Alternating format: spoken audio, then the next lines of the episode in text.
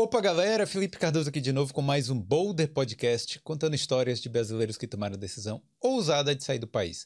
Hoje eu tô aqui com a Jéssica Donelli. E aí? Hello. Tudo bem? Tudo bom? Eu de novo. Isso aí. Segunda vez da Jéssica aqui. Hoje a gente vai falar especificamente da cidadania italiana e os desdobramentos que estão ocorrendo, né, por causa disso. Tem muita polêmica no ar, né, Jéssica? Tem até uma euforiazinha aí, né? Um terrorismozinho que o pessoal faz aí. A gente precisa falar sobre isso, esclarecer tudo. Exatamente. Você trabalha há quanto tempo, Jéssica, com a cidadania? Eu trabalho. Nossa, vou ter que fazer as contas aqui, mas desde 2017, 18, 19, 21, 22, 23. Vai fazer. Agora são seis anos, né? Mas com a prática vai fazer quatro anos, agora Sim. em dezembro, que a gente está só com a prática consultoria. É porque você começou fazendo a sua própria cidadania, né? Depois foi É, evoluindo Tem aí. toda aquela história, né, do, do, do golpe da Itália, que quem não assistiu, é, não, não assistiu o primeiro episódio lá aqui no Boulder, pode voltar, o, Felipe vai deixar o link aí para vocês. É, a minha trajetória envolve toda a contratação de uma pessoa errada para a cidadania italiana, tudo, e eu tive que refazer, né, o meu processo ali, começar sozinha, tudo. Mas eu não comecei esse trabalho é, assim que eu terminei o meu processo. Eu, na verdade, vim para a Irlanda, né? Comecei a vida, tudo. E porque eu fiz o meu processo sozinha, algumas pessoas vinham me pedir ajuda e também por conta desse background de ter tomado um golpe outras pessoas também terem tomado um golpe, me pediam ajuda, como é que eu fiz, por onde que eu fui, né? E com durante tanto tempo fazendo isso, ajudando as pessoas, mesmo tendo meu trabalho aqui, eu decidi mudar para a Itália, aprender a fazer isso, estudar, né, isso. E aí foi quando eu comecei de fato a trabalhar com isso. Então, foi Opa! eu Pode falar. eu comecei, eu fiz meu processo em 2016, mas eu comecei a ajudar as pessoas desde então, 2017, mas de fato comecei a trabalhar começo de 2018. Então, tive, fiz parte de uma empresa lá na Itália e de 2019 para frente só a prática. Eu montei a prática aqui na Irlanda, registrada aqui na Irlanda e comecei a trabalhar com os brasileiros aqui e também pelo mundo. Né? Ó, antes da gente começar para valer, deixa. Eu vou falar da prática logo, né? E também relembrar, galera, aí, se já tá chegando aí, deixa o seu like, deixa o joinha aí. Se não for inscrito aqui no Boulder, se veio aqui por causa do assunto do tópico cidadania italiana ou por causa da Jéssica, aproveita e se inscreve, porque tem muitas histórias de brasileiros aqui na Irlanda e, e em outros países da Europa também. Em breve na Itália também, né? Eu vou lá na Itália dar uma, dar uma volta. Mas eu quero falar da prática e a gente, claro, vai explicar um pouco mais de como que funciona, mas eu sempre estou relembrando aqui no Boulder você aí que tem suas raízes italianas, não sabe bem por onde começar, a Jéssica vai explicar direitinho aqui como é que funciona esse processo da cidadania, mas só vou falar aqui para procurar prática consultoria. O link tá sempre na descrição, né, Jéssica? É isso aí. Isso aí, ó. é, a prática é especialista na cidadania Cidadania italiana. Judicial, não é isso? Judicial agora, é. Desde 2021 a gente não trabalha mais é, oferecendo esse, esse processo administrativo. É, também quem for lá no, no primeiro episódio, né, que a gente gravou, vai entender a questão da época da grande naturalização, você lembra? Sim. Que teve essa história da grande naturalização que impediu muitos brasileiros de fazerem esse processo administrativo porque diziam que tinham se naturalizado brasileiros através de uma, né, uma cidadania tácita ali, né? Hum. E depois isso caiu, né, como a gente já previa. Mas depois disso eu preferi não mais trabalhar com administrativo, então desde então a gente trabalha só com o judicial. É, e isso é muito legal, né? Vou só já puxar um gancho aqui, que foi muito legal é, passar a trabalhar só com o processo judicial, porque eu consegui é, atender muito mais famílias e muito mais pessoas que jamais conseguiriam fazer um processo administrativo, hoje têm a cidadania italiana sem sair de casa, crianças menores, é, avós, pais, tios, pessoas que não podem, não, não podiam largar os seus empregos e também não tinham toda essa grana, né, para fazer um processo administrativo, ficar na Itália todo esse tempo. É, e é agora é... podem fazer o processo judicial. Eu, como leigo, é, olhando de fora, na verdade, eu acho que o o, a, a, atratividade maior desse processo judicial é essa, né? De você não precisar ir lá para a Itália, você faz, você continua no seu emprego, é, não, não tem aquela ansiedade. Eu acho que envolve muita ansiedade. Né? Demais. O psicológico é, é, é o mais abalado desse processo, né? A pessoa se prepara financeiramente por tanto tempo. Mas não pensa em se preparar psicologicamente. E aí vem, ainda mais, né, a gente que vem no Brasil, assim, é, que é sempre uma correria, é sempre modo sobrevivência, tá sempre trabalhando e quando chega na Itália, para tudo. Aí você fica lá não sei quantos você meses. Você fica num ócio que você não, não, não sabe quando que vai acabar, o que, que vai acontecer, dependendo de, de um oficial de comune que um dia acorda de bom humor, no outro dia não acorda de bom humor, entra de férias, pega Covid, não vai trabalhar, e o teu processo nunca anda, não e o teu processo também não é, é prioridade no comune, né? Porque é. o oficial de comune tem muitas outras coisas para fazer. E o teu processo vai ficando lá e você vai vendo os dias passar, nada acontecer, você não fala com ninguém, você não interage com ninguém, e aí você vai surtando. É. Então, é, o psicológico realmente é algo que as pessoas não consideram no processo administrativo e sofrem quando chegam lá. É isso aí. Ó, deixa eu só fechar o mexão para a gente começar aqui no papo. É, galera, então procura a prática consultoria aí, se precisar é, de algo relacionado à cidadania italiana, não sabe bem por onde começar, entra no Instagram da prática, os links estão aí na descrição e na tela também, o QR Code também. Beleza? E fala que veio pelo Boulder, né, não, Jéssica? É que assim aí. você dá uma moral pra gente também. Então, nesse tempo aí que você está trabalhando de cidadania, hum. pelo que eu tô vendo, teve várias polêmicas aí. Teve a grande naturalização, é, teve a questão da, das pessoas irem lá para Itália e não ficarem, as cidades é, ficam chateadas com esse processo, né? E agora, já tem uma nova polêmica aí, um novo projeto de lei. O que é que está acontecendo aí agora? É, então, é, o que a gente mais vê né, nesse mundo da cidadania é essa questão da fraude, de residência fictícia, né? Porque, voltando né, um pouquinho ali, por que, que a gente é, tem direito à cidadania italiana? Na verdade, não é que a gente tem direito à cidadania italiana. Nós nascemos italianos porque, segundo a Constituição italiana, é italiano quem é filho de italiano. O que aconteceu durante esses anos é que o italiano nato na Itália, nascido na Itália, ele imigrou ao Brasil, à América do Norte, América, outros países da América do Sul, e por falta de conhecimento, nascia o filho e ele não ia até o consulado para avisar o consulado que nasceu esse filho. Ele não, não registrava lá, não, oficialmente. Não necessariamente registrar, hum. porque o filho registrado no Brasil, ele não precisaria ter registrado na Itália, porque o filho já nasceu italiano.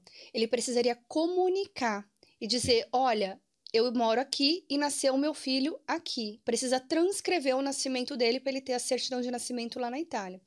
E claro, eles não falavam a língua, não tinham acesso a esse tipo de informação. É, e muita gente morava no meio do, do nada lá, às vezes na roça, não, não tinha como ir lá registrar. Né? Isso não, a gente está falando tinha... de 1900, 1880, 1890, é. que foi a época hum. ali da grande imigração italiana, né? entre 1880 e 1910, mais ou menos.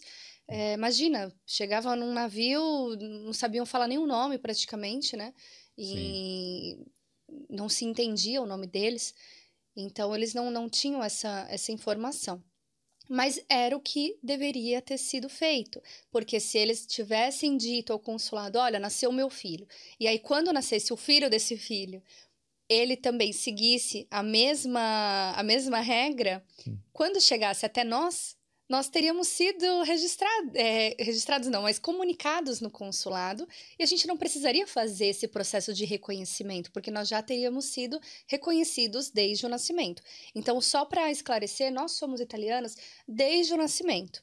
O que a gente precisa é passar por um processo de reconhecimento e esse processo de reconhecimento deve ser feito no consulado italiano de onde a pessoa reside tá? E é aqui que a gente começa a destrinchar o, como é que se faz os processos de cidadania italiana. Porque só deveria existir um método de fazer um processo de cidadania italiana, que é ir no consulado italiano da sua cidade e dizer: eu sou italiano, tá aqui a certidão do meu pai, do meu avô, do meu bisavô, do meu trisavô. Todos eles são italianos e aqui, através dessa documentação, eu te comprovo que eu sou também italiano. E o consulado ir lá, ok, dentro de dois anos, que é o que diz a lei, o consulado deveria fazer esse processo e te entregar o teu passaporte, a tua certidão de nascimento italiana. Acontece que no Brasil nós somos milhares, milhões, né, agora de, de, De de, de itali descendentes de italianos e italianos, né, que precisam ter esse direito reconhecido. E os consulados não dão conta da demanda. A procura está cada vez maior também, né? A procura está cada vez maior. Hum. É só no ano passado, no, é, isso, no ano passado, o consulado de São Paulo tinha uma fila de 800 mil pessoas. Em São Paulo. É só É. em São Paulo. Então, assim, uma fila de 14 anos para você conseguir a cidadania italiana. E isso fere o direito do descendente, porque existe um decreto de presidência dos ministros que diz que todo consulado tem que terminar um processo dentro de 730 dias. Se você procurar nos grupos, por curiosidade, procurar nos grupos de cidadania italiana do, dos Estados Unidos, de, de Los Angeles, ah, de ou- outros países do exterior, você vai ver que o, o descendente de italiano, ele vai no consulado, o consulado faz o processo e acabou. Inclusive aqui em Dublin, eu faço, eu, os últimos processos que eu tenho feito de brasileiros que nasceram italianos e precisam ser reconhecidos, que têm stamp for ou que têm um visto de residente aqui, a gente vai no consulado italiano de Dublin, o processo sai em quatro, cinco meses. Ah, é? Então, esse problema realmente tá- mais grave está sendo lá no Brasil? Esse... É, porque no Brasil somos muitos descendentes de italianos, né, que precisam ser reconhecidos e que são residentes no Brasil. Mas uma vez que você é residente, por exemplo, aqui na Irlanda, o que, que se classifica como residente? Se você tem a permissão de residência para no mínimo dois anos. Então, um stamp for, por re- reagrupamento, reagrupamento familiar, é, um visto de trabalho que seja maior que dois anos, é, qualquer tipo de visto, permissão de, de residência que tenha título de permissão de residência. Isso te habilita a usar os serviços do consulado italiano porque você já é italiano. Entendi. Você precisa desse processo administrativo dentro do consulado. Entendeu? Então, o que tem fila, a Argentina tem muita fila, o Brasil tem muita fila, mas é porque a grande massa dos italianos da época emigraram para esses lugares. Entendi. Então, um, alpatino da vida, né? Um, um americano lá, é, descendente mesmo, italiano e descendente de italiano, ele pode ir direto no consulado lá em Chicago, lá em Nova York, ele consegue. E eles vão, e eles não contratam assessoria para isso.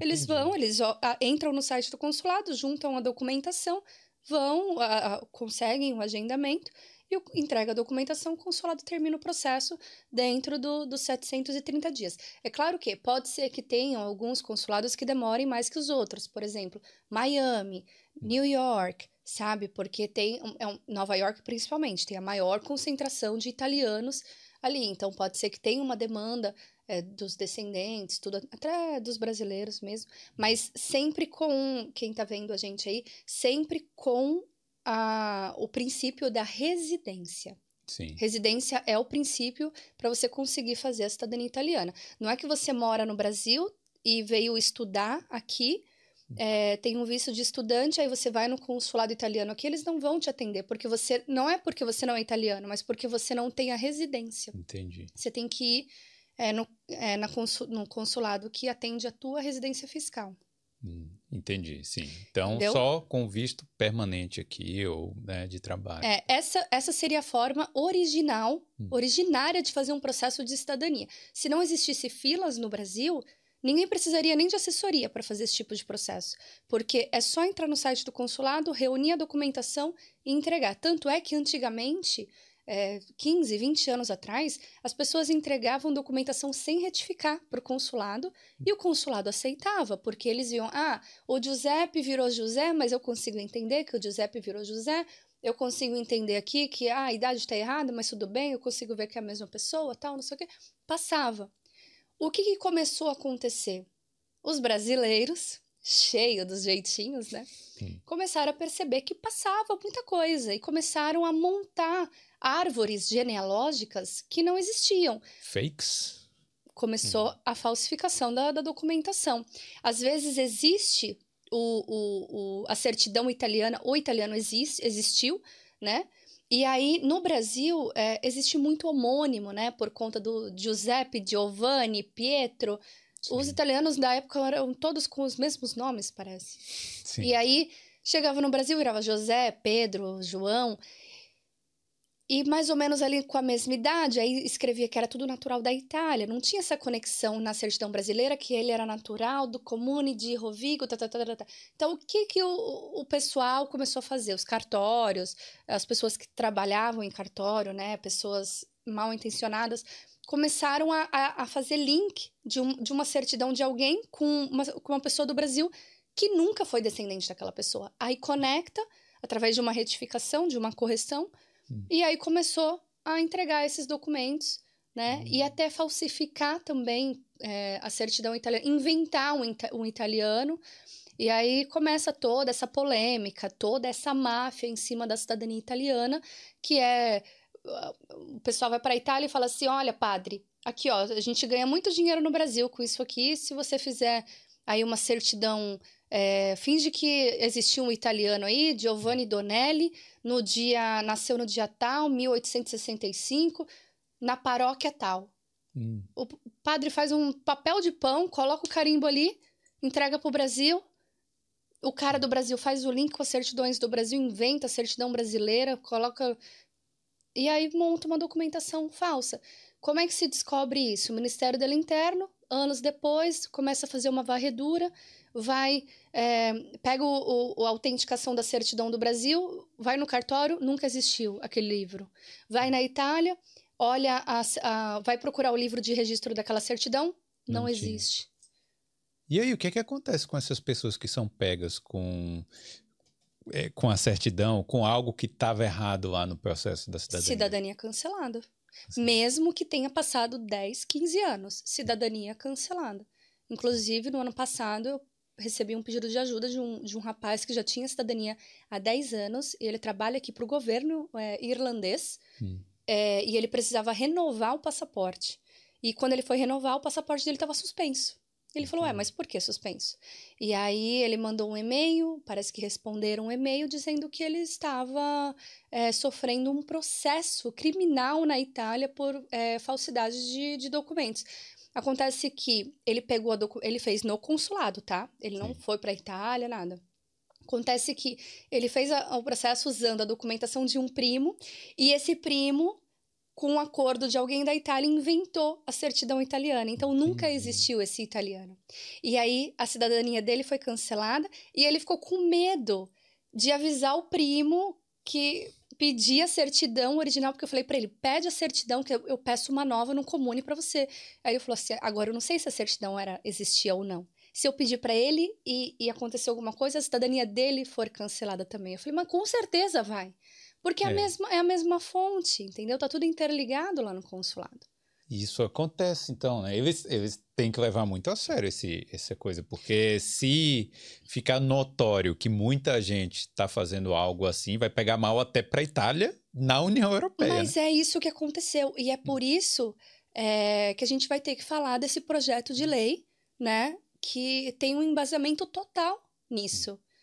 Que essa é a questão, mas voltando ali, né, na, na, na distribuição dos processos, é, o pessoal começou a entregar a documentação falsificada, começou a fazer, dar os jeitinhos ali e tal. A demanda começou a ficar muito grande também, né? E aí o brasileiro, né, com toda a sua criatividade, foi lá olhar, foi ler de novo a Constituição, foi ler de novo qual a forma correta de, né, de fazer ali a cidadania italiana, o que, que ele precisa para ter a cidadania italiana mais rápido.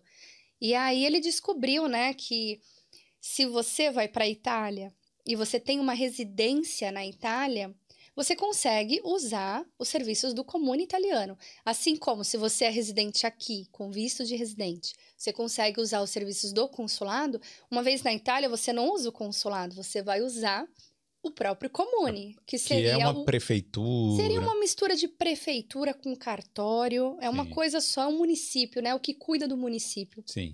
italiano. E daí, é, só que assim, é, isso, isso, é, isso é real. Você está na Itália, você mora na Itália, você reside na Itália, você pode usar os serviços do Comune para fazer o seu processo de cidadania italiana.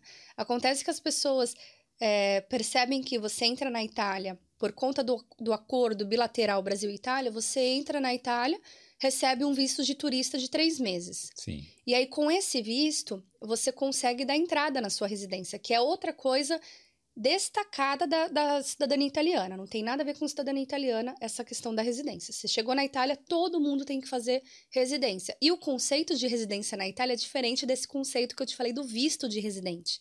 Então, dentro de um comune italiano, você, se você quer morar na Itália, a primeira coisa que você vai fazer é pegar um contrato de aluguel, ir no comune e falar: olha, agora eu resido aqui. E aí eles vão te registrar no, na anágrafe do comune e vão falar: o Felipe mora aqui, ele é residente aqui. Mas isso, mesmo sem ter é, ascendência italiana, não. Isso só porque a pessoa já tem. A, a, já é descendente de italiano, né? Não. É, se você. Dentro do, do setor anágrafe, Hum. do comune, se você vai morar na Itália, todo mundo tem que ter uma residência. Sim, sim. todo mundo tem que ser registrado como residente. Hum. Acontece que quando você vai pedir a sua residência, você fala que o, o motivo pelo qual você está pedindo a residência é para fazer um processo de cidadania italiana, de reconhecimento posteriormente. Entendi. Ou você vai dizer, é, não, eu vim morar na Itália, é, eu vim, eu vim, tô residindo nesse comune porque eu tenho um trabalho que que me deu ali a- a- as condições de estar aqui. Mas de qualquer forma, por conta desse acordo, você consegue dar entrada na sua residência, mesmo com o visto de turista, Entendi. entendi. entendeu? Sim. Ou se você, por exemplo, se a Carol tem a cidadania, uma cidadania europeia, que não seja italiana, ou italiana mesmo, tanto faz. E você é o cônjuge, você tem todos os direitos da Carol dentro da União Europeia, porque você é o cônjuge, então você também pode dar entrada na sua residência e, e morar ali. E é diferente, repito, é diferente esse conceito de residência. A residência não, tem a- não, não, não te dá a permissão de residir. O que te dá a permissão de residir na Itália, é, se você não é europeu, é um permesso de soggiorno, é um visto, que aí você tem que pedir para a questura, é uma outra coisa. Entendi. Mas falando dessa, dessa questão da residência, é, o brasileiro descobriu que se ele for para a Itália, ele consegue, ah, se ele tiver residência, ele consegue dar entrada no processo de cidadania lá.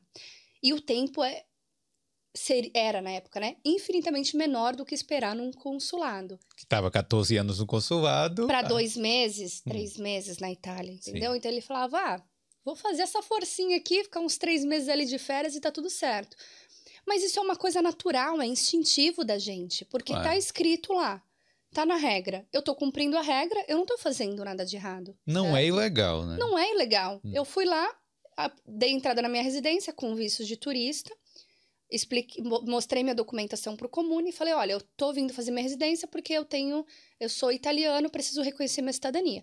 E aí a pessoa vai, vai vir um vigile na sua casa, um policial, né? E aí ele vai constatar dentro de 45 dias que você realmente mora ali.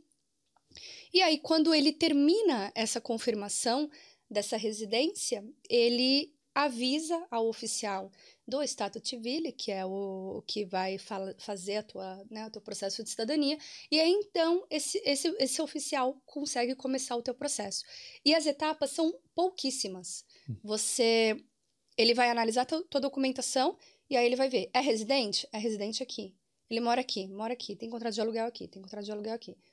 Documentação tá correta? Tá. Tem o italiano, tem o filho do italiano, até chegar nele. Beleza, documentação ok. Agora eu vou ver se ninguém dessa linha genealógica renunciou à cidadania. Então ele manda um e-mail para o consulado no Brasil, de onde os consulados onde residiram essa família, né? E pergunta: olha, alguém dessas pessoas aqui renunciou à cidadania italiana? Aí o consulado vai responder, sei lá, 10, 15, 30 dias, vai responder: não, não, não renunciou. Aí ele vai falar: então, processo concluído, toma aqui tua cidadania. Entendi. Isso é muito rápido de se fazer. Isso pode ser feito em 30 dias. Sim. Em tese, né? isso poderia ser, vamos mudar. Sim. Isso poderia ser feito em 30 dias se tudo funcionasse do jeito que deve se funcionar. Acontece que o Comune, como eu, como eu falei, tem muito serviço, tem muita coisa. Então, eles têm, por lei, até 180 dias para finalizar qualquer tipo de prática administrativa relacionada ou não à cidadania italiana. Hum. Então, eles tomam o tempo que eles querem, entendeu? E na época, como isso é, não era tão. É, não, não tinha tanta demanda, eles não precisavam ficar esperando seis meses para terminar um processo. E aí a gente chamava de comune ruim e comune bom, né? Hum. Comune bom terminava em dois, três meses. Comune ruim terminava em quatro, cinco, seis. É. E aí os comunes ruins a gente não, não podia passar nem perto. E aí, só que isso começou a se espalhar a notícia, né? Em, em massa. E aí as pessoas, os, vou falar dos brasileiros, tá? Mas tem argentinos também, uruguaios, tudo. É, e aí os brasileiros começaram a, a, a ir para a Itália em massa e fazer esse tipo de processo. Só que se as pessoas ficassem na Itália ou tivessem a intenção de, de, de pelo menos aprender a língua, ou é, sabe assim, de, de, de fazer o processo estando lá, pelo menos, não teria nada de errado.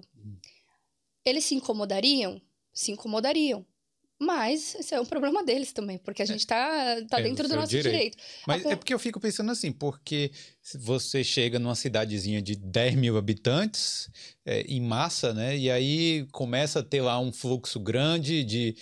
Pô, se tem 10 mil habitantes, 100 pessoas já é muita gente, é. né?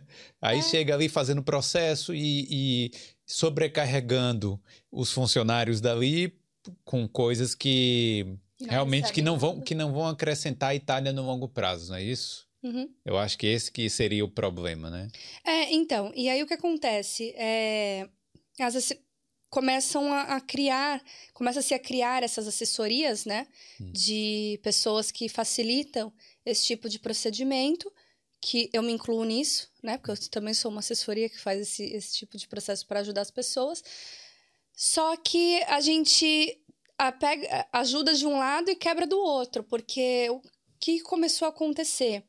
As assessorias, ao invés de orientar os clientes a, a, a, seguirem as regras, né? A seguir o que deveria ter sido feito, o que, o que está escrito, as assessorias começaram a, a, a dar essas orientações de forma errada para as pessoas e começaram a vender, é, por ambição mesmo, começaram a vender esse tipo de processo é, dizendo para as pessoas que elas não precisariam ficar na Itália. Então as pessoas iam para a Itália, é, davam entrada na residência e sumiam. Hum. E voltava para o Brasil para trabalhar, e ia viajar para outro lugar e saía do país. E aí o, o assessor que morava num, num, num comunezinho de. Não vou nem falar 10 mil, 10 mil é muito, tá? Hum. De 2, 3 mil habitantes, com um monte de casa velha para alugar e os proprietários sem ninguém para alugar essas casas, porque não, quem é que vai querer é, morar nesses lugares? Então, os proprietários ah, felizes da vida porque alugam esses imóveis mais barato, é, mais caro, inclusive. E, e aí, o que, que o assessor faz? Fazia, né? Continua, muitos continuam fazendo. O, tem uma casa aí de dois, três quartos. Coloca quatro, cinco pessoas de uma vez, vai no comune da entrada na residência dá uma propina pro Vigile, fala, Vigile, ó, aqui é, confirma a residência dessas pessoas aqui uma semana, te dou 200 euros cada um, que ele ganhou 4 mil, né? Então ele Sim. dá 200 euros pro Vigile, o Vigile ficou feliz da vida. E, e aí vai lá e, e, e, confirma a residência, tá tudo certo, e a pessoa não tá lá. E aí, como o imóvel tá vazio fisicamente, ele coloca mais cinco, mais seis. Hum. E aí começa a lotar o comune. Dentro de seis meses, o, o oficial de comune tem 25 processos. É Dentro de um ano, tem 100 pessoas residindo naquele comune e ninguém sabe quem são essas pessoas. Passa por, o carabinieri, né? Vai fazer a... A, a polícia. A polícia, né? Vai fazer a, a, a, ver, a verificação da, daqueles residentes. E tem, depois de 5, 6 anos, é comprovado que tem mil pessoas a mais registradas no comune que não vivem no comune. É, fantasmas, né? São pessoas residentes E fantasmas. aí as pessoas cons conseguem a cidadania voltam para a Itália, faz a identidade, passaporte e vai embora. A Itália faz o quê? Se sente usada? Sim. Né? Fala, meu, o que está acontecendo? Estão usando da, da, desse... Estão se favorecendo da Constituição é por conveniência, não porque querem resgatar as raízes, né? Isso aí é uma outra coisa que eu também é uma opinião minha, tá? Eu não acho, né, que a gente tem obrigação de estar na Itália se não tem emprego lá, se Sim. entendeu? Então, depois da cidadania italiana, cada um faz o que quiser, vai embora, sai do país, faz o que quiser. Mas enquanto você está em, está em processo de cidadania, por que, que você não segue as coisas corretas? E aí, tudo bem, isso foi acontecendo por anos e anos e anos e anos, e chegamos aqui agora, ano passado, ano retrasado, acho que desde 2018 que eu ouço falar disso. Todo ano é um projeto de lei novo, todo ano é um deputado querendo acabar com esse processo de cidadania italiana, porque eles igualam a gente aos imigrantes, porque a gente está agindo que nem. É, a gente está agindo, a gente não está agindo como italianos que, que nasceram no exterior. A gente está se favorecendo, né? A maioria ali se favorece desse direito e, e basicamente não quer nem saber da Itália, né? Mas vem cá, Jéssica, agora tem aquela outra coisa também, né? Porque se a pessoa está fazendo certinho o processo administrativo, hum. vai lá, mora lá, fica os três, seis meses, e que seja, depois disso vai embora. Uhum. Ela, de alguma forma, ela tá pagando aluguel, uhum. ela tá comendo no restaurante ali, ela tá favorecendo ela tá a economia ali, né? Exatamente. Hum. Mas a Itália não vê.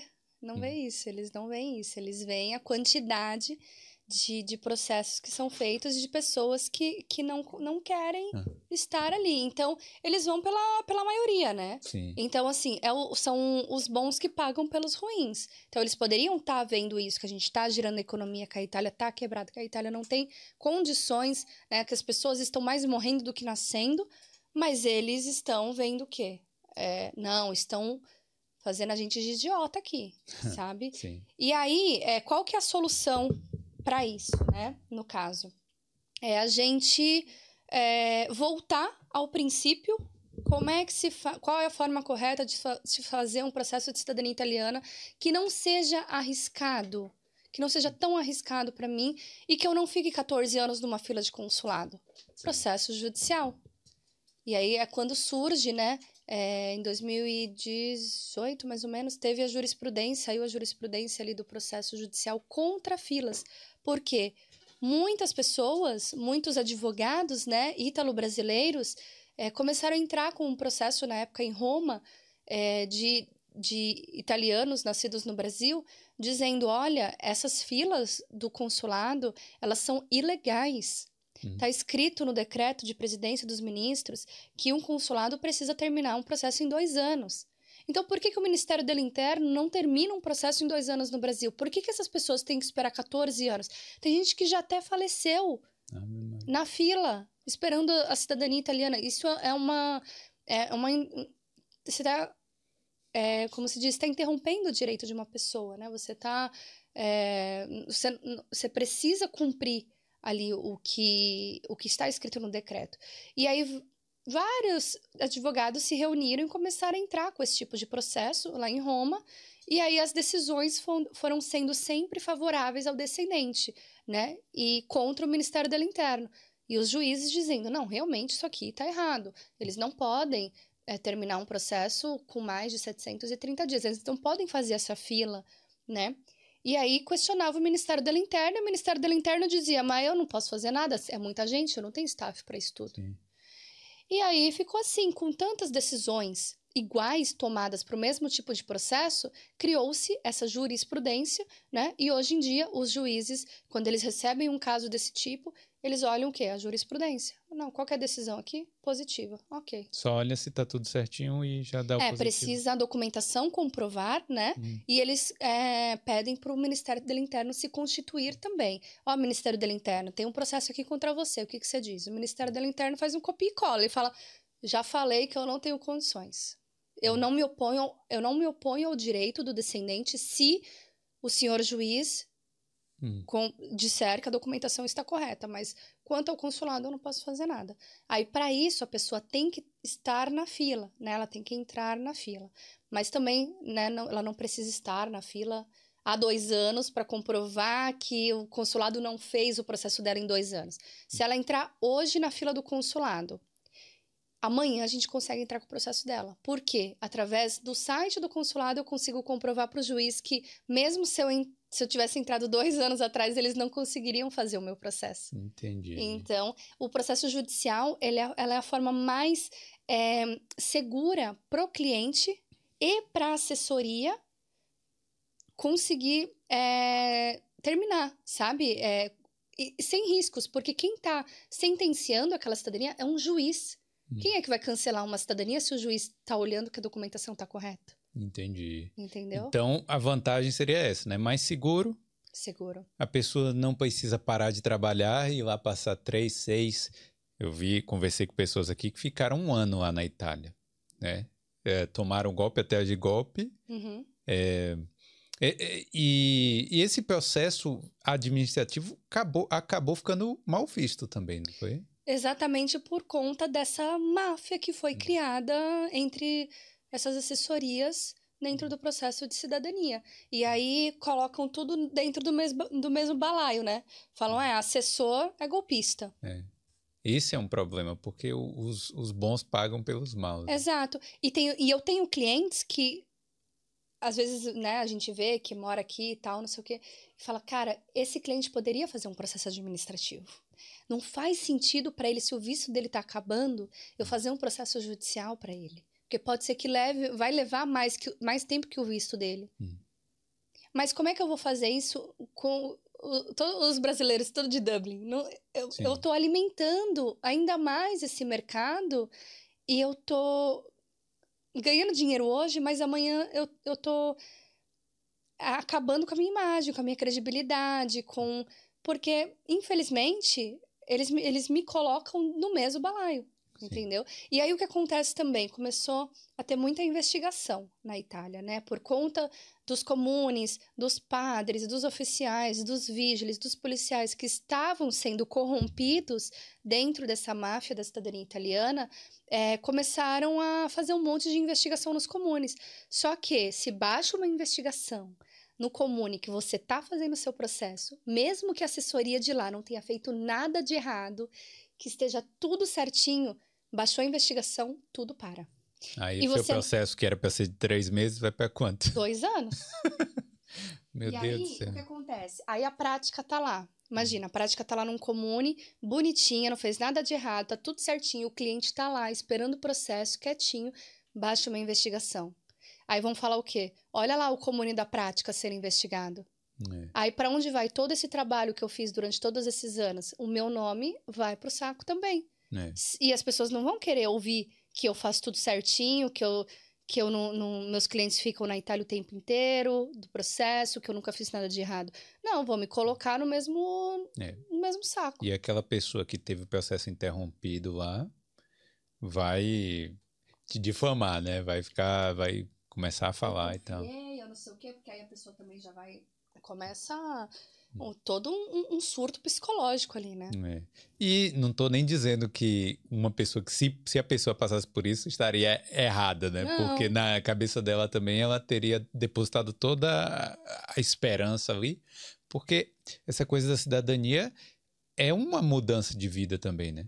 A pessoa, ela quer é lógico. a mudança de vida. Ela vai pegar, além de além da parte romântica da coisa, de ah, eu vou descobrir minhas raízes, não sei o quê. Não. A pessoa vai, vai poder trabalhar em qualquer lugar aqui da Europa, vai ter uma vida melhor, é. né? Não, e todo um planejamento. Tem gente que vende casa, vende carro, vende tudo que tem e hum. trabalha muitos anos para isso e, e coloca o dinheiro num saco e nunca mais vai ver aquele dinheiro. E se o processo não dá certo, como é que ela vai conseguir aquilo de novo? Hum. É muita grana, é muita grana. Você precisa, num processo administrativo hoje, pelo menos é 4.500 euros. Em reais, isso é muita grana. Mas você precisa do dobro para levar, né? Porque você vai ficar não sei quantos meses lá.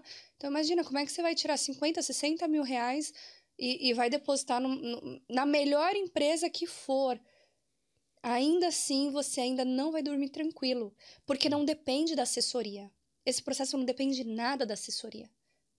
Mas vem cá, esses 4.500, vamos falando, pagando assessoria, casa lá. É, as assessorias hoje fazem é, 4.500 euros, inclui a, o acompanhamento durante o processo, hum. e 90 dias de acomodação. Seu processo começou, passou de 90 dias, você tem que começar a pagar aluguel. A pagar. Além do que você vai ter que comer, né? Você vai ter que fazer as coisas lá. E, e se tiver alguma coisa, alguma eventualidade, alguma coisa que aconteça, você vai precisar de ter um dinheiro, nem que seja para voltar para casa, né? É complicado, né? É. Então, realmente, aí o, o, processo judicial você continua fazendo o seu trabalho, né? É, tem muita gente que me pergunta, ah, Jéssica, mas em algum momento, quando sair o processo, eu preciso ir para a Itália? Não, não precisa ir para a Itália, porque você fez, é, você processou o Ministério dele Interno através de um advogado italiano. Você tem uma procuração, você deu uma procuração para um advogado italiano te representar. Tudo o que acontecer em solo italiano é o teu advogado que vai te representar. Então, no momento da audiência, é o teu advogado que vai estar tá lá. Quando sair a sentença, vai, vai, sair no, vai entrar no e-mail do advogado. O advogado vai esperar sair, trânsito em julgado, tudo, vai mandar para o comune de nascimento do teu antepassado italiano, que é o comune de origem, vai falar, ó, oh, comune, eu tenho aqui um mandado judicial, né, uma sentença, para você transcrever esse nascimento do meu, do meu cliente aqui no seu livro de registro italiano. Hum. E aí o oficial de comune vai olhar aquela sentença, vai registrar, e o advogado vai entregar a certidão de nascimento à pessoa que está no Brasil. Aí entra o consulado, porque a pessoa, é, o, o, italiano que nasceu no Brasil, né? Ele foi reconhecido pelas autoridades italianas e agora ele tem uma certidão de nascimento italiana. Hum. Então ele precisa avisar o consulado italiano, da onde ele mora, que ele mora ali. É, a gente, quem mora no Brasil, né? Ou quem mora aqui, é, eu vou falar do Brasil. É, o brasileiro mora no Brasil como um brasileiro hoje. Aí ele é reconhecido italiano. Ele mora no Brasil como italiano também. Então, o consulado italiano precisa saber que ele mora lá, com, que ele é um italiano que mora no Brasil. Então, a gente faz o AIRE, que é o registro de italianos que residem no exterior da Itália, né? Hum. E, e aí ele pode usar os serviços do consulado para fazer passaporte. Se ele casar, ele vai no consulado e vai falar: Ó, oh, consulado, casei, tô aqui minha certidão de nascimento, transcreve lá no Comune. Ó, oh, nasceu meu filho, transcreve lá no Comune. Isso é uma coisa interessante que muitas pessoas não sabem. Nasceu teu filho, você não precisa contratar uma assessoria para fazer o processo tudo de novo. Ele é teu dependente. Você vai fazer o que o italiano deveria ter feito lá no passado. Vai no consulado e vai falar assim: ó, eu sou italiano, tá aqui o registro do meu filho, tô comunicando que ele também é italiano. Tá aqui Enzo, né? Enzo. Enzo, que Luca. já é italiano. o Enzo. O Enzo o aqui nasceu, já, já é italiano, então tá aqui, aí registra ele lá na. Não, registra não, né? Reconhece lá e tal. É, transcreve é, ele. Transcreve. E aí é isso, aí separou, tem que avisar, tudo tem que avisar. O aire é, é, a, é a mochilinha que você vai levar pro resto da sua é, vida. É, a desvantagem é essa, né? Que tem que avisar, mas... Tem que ficar avisando o tempo todo. É, as coisas, como é o... O lado positivo é bem maior, né? Você tem uma cidadania. É, e essa é a forma correta. Por isso que a gente vende muito esse processo judicial, porque é seguro, sabe? Você está fazendo da forma mais correta possível. Você está procurando a justiça. E a justiça está determinando que você é reconhecido italiano. E aí não é só você que entra no processo. Você coloca o teu pai, se você é o teu pai que te transmite a cidadania, você coloca o teu tio, teus primos, teu filho, teu sobrinho, né? Aí teu irmão, tua irmã tem que entrar. Então hoje eu faço processo de 16 pessoas, de 20 pessoas, dentro de um processo só. Ah, então em um, tipo, no você processou o Ministério dele interno uma vez, já com essa galera toda lá. É que é um processo só um para toda a família. Entendi. Todos que são descendentes do mesmo italiano. Hum. Então, se entrar 40 pessoas, não é o indicado. A gente prefere que, Sim. se for 40 pessoas, que dividam ali, Sim. porque senão vai ficar na mesa do juiz e ele vai, vai ficar com preguiça de ler aquele Entendi. processo. Mas se todo mundo descendeu todo mundo do Giuseppe. Descendeu do Giuseppe, entra no mesmo processo. Entendi. 20 pessoas, 30 pessoas, 40 pessoas. Entendi. Entendeu? Caramba. É, então vale a pena. E né? daqui aqui na prática, a gente, a gente tem uma, uma, uma tabelinha né, de preços que a gente congela no. Assim, um requerente custa um valor aumenta mais um requerente, aumenta só mais um pouquinho, mas eles podem dividir entre eles. Então, assim, vou colocar preços de hoje, tá? Mas pode ser que quando você ver esse episódio o preço já tenha mudado. Mas por enquanto o preço é esse, 3.900 euros para um requerente. Então, se você entrar sozinho, Felipe, é 3.900 euros. Sim. Ainda tá mais barato que o administrativo. Sim, é. Muito certeza. mais, né? E, mas se, se entra você e teu irmão, fica 4.200 alguma coisinha, 4.300, alguma coisa assim. Mas aí se você dividir em dois, cada um vai pagar dois mil e pouquinho. Sim. Entendeu? Claro. E aí se entra o teu primo também, aí já 1.600 e pouco. E se entra o teu outro primo, e aí vai entrando, vai entrando. No vai entrando. administrativo ia ter que ir todo mundo vai para Itália. É, administrativo é por requerente. Caramba. E filhos menores de 15 anos, aqui na prática, não pagam o processo. Eles entram como dependentes. Então, assim, vamos supor, tem, você vai entrar com um processo para você, e você tem três filhos ali, de um tem seis, oito, o outro tem 12 anos. O, todos vocês vão conseguir a cidadania italiana e você vai pagar só um processo. Olha aí. Não vai pagar os adicionais. Agora, se entra você e teu irmão, aí você tem três filhos, teu, teu irmão tem mais dois filhos todos vocês vão conseguir a cidadania italiana e os menores de 15 anos não vão pagar. Então, isso é, é muito vantajoso. É. É, a partir de 10 requerentes, a gente congela o preço, né, por requerente. Então, é, tem gente pagando 900 euros, 899 euros num processo de cidadania italiana. E o tempo? Como é que tá o tempo mesmo?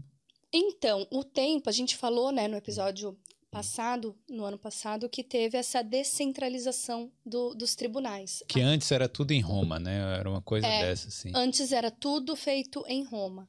Então, por isso que tinha muito esse preconceito de ah, mas demora muito, ah, mas não sei o quê, ah, mas o judicial, não sei quanto tempo.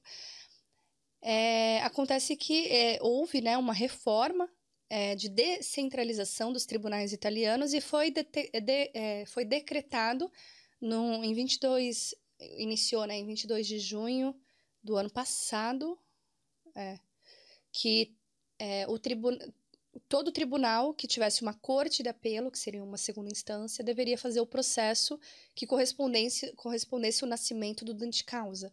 Então, assim, se o teu antepassado italiano nasceu é, em Verona, ali no norte, né, o teu processo ele é feito em Venezia. É, se o teu é, antepassado nasceu ah, na, na Sicília, você vai fazer em Catânia.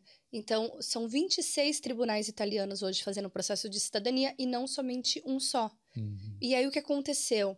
É, isso distribuiu né, a, a- essa, é, essa carga de processos entre os tribunais e a maioria dos tribunais começaram a fazer esse processo muito rápido. Venezia hoje é o, é o- é o tribunal que mais tem processo e é o tribunal que mais rápido finaliza um procedimento. A gente tem processo feito, finalizado, muitos processos já finalizados em seis meses, é, lá em Venezia, desde, desde o protocolo até a sentença. Hum. Então, porque pra gente, assim, pra Itália, o teu processo termina quando você tem a sentença, você é Sim. reconhecido italiano. Mas pro cliente termina quando ele tem um passaporte. É, claro. né? claro. então aí Que é o mais precisa, importante. que é o mais importante. Mas aí são questão, é uma questão burocrática, você tem que avisar o consulado, o consulado tem que agendar um horário para você tirar o passaporte, né? Então isso aí engloba umas- algumas outras coisas, mas ainda assim o tempo muito menor que dois anos. Sim. Então eu diria um tempo médio de um ano que tem levado. É, mas até a sentença, muito menos. E o cliente pode acompanhar online pelo aplicativo. Tem um aplicativo. Tem um aplicativo da Justiça Italiana e ele consegue acompanhar online. Então, não tem como ele levar um, um, um- um golpe do advogado, a não ser que ele realmente não saiba nada desse processo. É. Como já aconteceu, né? Recebi um inbox há alguns meses atrás, a pessoa falando assim: Jéssica, meu advogado falou que é, o processo está lá. E eu não sei nada, como é que eu faço para ver? Eu falo, pede o número do processo. Ah, mas eles não têm. Então, eles não deram entrada no processo. É. Então, é, qualquer pessoa com aplicativo, com acesso ao celular, consegue ver tudo o que está acontecendo, né? Exato, você vai ver as eles não divulgam o nome completo, mas você, você vai ver as suas iniciais, a inicial Hum. do, do advogado, e você vai ver o, o andamento do teu processo. É, quando que deu a entrada, qual o nome do juiz, é, quando ele agenda a audiência, depois da audiência, até o, o trânsito em julgado ali, tudo, tudo você consegue ver pelo aplicativo. Teve clientes que fe- é, fe- fizeram o processo administrativo que deu errado e chegou para você para tentar fazer o judicial depois? É, que deu errado no sentido. Tipo assim, foi fazer o administrativo e deu algum problema lá. É, então, o problema. Não, sim, mas hum. eu não consegui fazer porque aí não sobrou dinheiro, né? Da ah, pessoa. Entendi. Porque como é, a pessoa já perdeu tudo, perdeu o dinheiro, aí tem que fazer documentação tudo de novo, aí nesse ponto não tem mais documentação porque eu não consigo resgatar. Ah, se, a pessoa que, quando dá algum problema lá, ela não consegue pegar de volta a documentação. É se o assessor não, não devolver ah. a documentação dela, porque muitas vezes o assessor não deu entrada no comune e sumiu com o documento dela. E a pessoa tem medo de, como, de contatar o assessor, tem medo de é, denunciar, porque eles são ameaçados. Sim. Então, eles não. Ele, não, eu prefiro tirar tudo de novo a minha documentação. Ah, então coisa. você emite tudo de novo sua documentação. E os meus honorários são esses, porque eu não tenho culpa que você pagou o outro e, e entendeu? Sim. Precisa pagar os meus advogados agora. E aí a pessoa não some. E aí me dá um negócio, porque eu queria fazer, eu queria ajudar, mas também como é que eu não, é, não, você tem que não também uma organização custos, né? ainda, né? Não... É, mas eu entendo, eu entendo. É, bom, a gente deu esse preâmbulo aí, mas aí por que a, por, existem políticos né, que a gente estava falando que são contra esse processo, que não querem ver isso, porque existe essa resistência a ponto de ter um projeto de lei contra é, a, a não sei se é contra a cidadania italiana ou contra a cidadania administrativa. Como é que funcionou isso? Na verdade, é, a Itália, ela tá, né? É, deixa eu ver como é que eu vou colocar essas palavras aqui. Uhum. Eles estão, a, a, Itália hoje, ela, é, ela está sob um partido diferente, uhum. né? E eu não vou entrar muito no mérito de política, porque eu não estudo política, eu também, né, não, não, não me envolvo, mas essa questão da, da lei é política e tem a ver com a imigração grande imigração de refugiados da Itália. É, a Itália, por ser um país é, extremamente assim é, assistencialista, né, com relação é muita pensão, é muita coisa. É, eles, eles só dão, parece que os cofres da Itália só dão dinheiro pro povo, né? E não entra, não está entrando. Então, como é que eles conseguem isso? Através do turismo, através enfim, o norte da Itália, que tem muito mais infraestrutura, enfim. E aí, o que, que, que eles querem fazer? Eles querem acabar um pouco com essa imigração né, clandestina na Itália e a imigração em geral na Itália também. E aí eles colocam, ah, alguns deles, né, colocam o, os descendentes de italianos nessa classificação de que não são italianos. Hum. São pessoas que estão fazendo, pedindo a cidadania italiana. Mas a gente não está pedindo a cidadania italiana. A gente, nós somos italianos que nascemos no exterior. Sim. Então a gente não poderia estar classificado como imigrante ou estar nem nessa pauta de discussão. Eles estão usando você, é, os, os descendentes aí como um bode expiatório. Eles acham que a gente está se naturalizando, né? E aí, das vezes passadas, que é, deputados é, fizeram projetos de lei para limitar a geração, as gerações da cidadania italiana, eles não sabiam o que estavam fazendo, porque eles não entendiam de cidadania italiana iuri sanguinis, que é o direito de sangue. Então eles faziam um projeto de lei e nada acontecia, não era levado para frente porque o embasamento não era forte o suficiente, porque o que está eh, não batia a Constituição. Sim. Ele teria que mudar a Constituição italiana. E eles não sabem como mudar isso porque não, não, não tem como. A gente não é naturalizar, a gente não está pedindo naturalização, nós somos italianos. E aí, é, esse senador, né, que é o senador é, Roberto Menia, ele sabe o que ele está fazendo. Ele desenhou um projeto de lei, ele entende quem somos nós. Acontece que esse partido, ele faz parte desse partido que no passado apoiava o fascismo na Itália. Hum. Então eles são preconceituosos. Isso não sou eu, Jéssica, que estou dizendo. Vocês podem colocar no Wikipedia, tá? É, eles fazem parte de um. Eles têm um background nazismo, nazista fascista.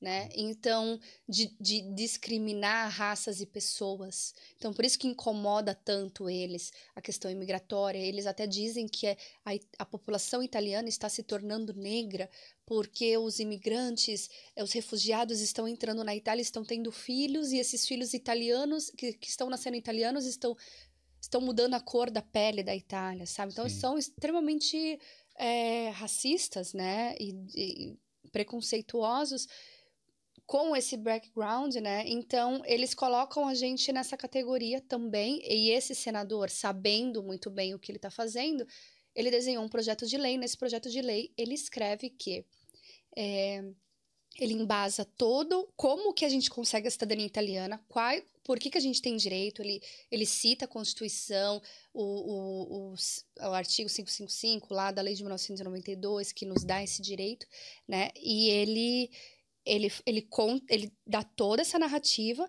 e aí ele fala tudo isso que eu falei, que tem a questão das fraudes. Por muitos anos, os, os consulados é, vêm sofrendo muitas fraudes com documentação, que, as pessoas, que os brasileiros estão usando isso como conveniência. Ele não fala brasileiros, mas é. que as pessoas estão usando a cidadania italiana como conveniência e que não estão, é, não estão ligadas à cultura italiana. As pessoas não estão nem aí para a Itália, as pessoas estão usando a Itália.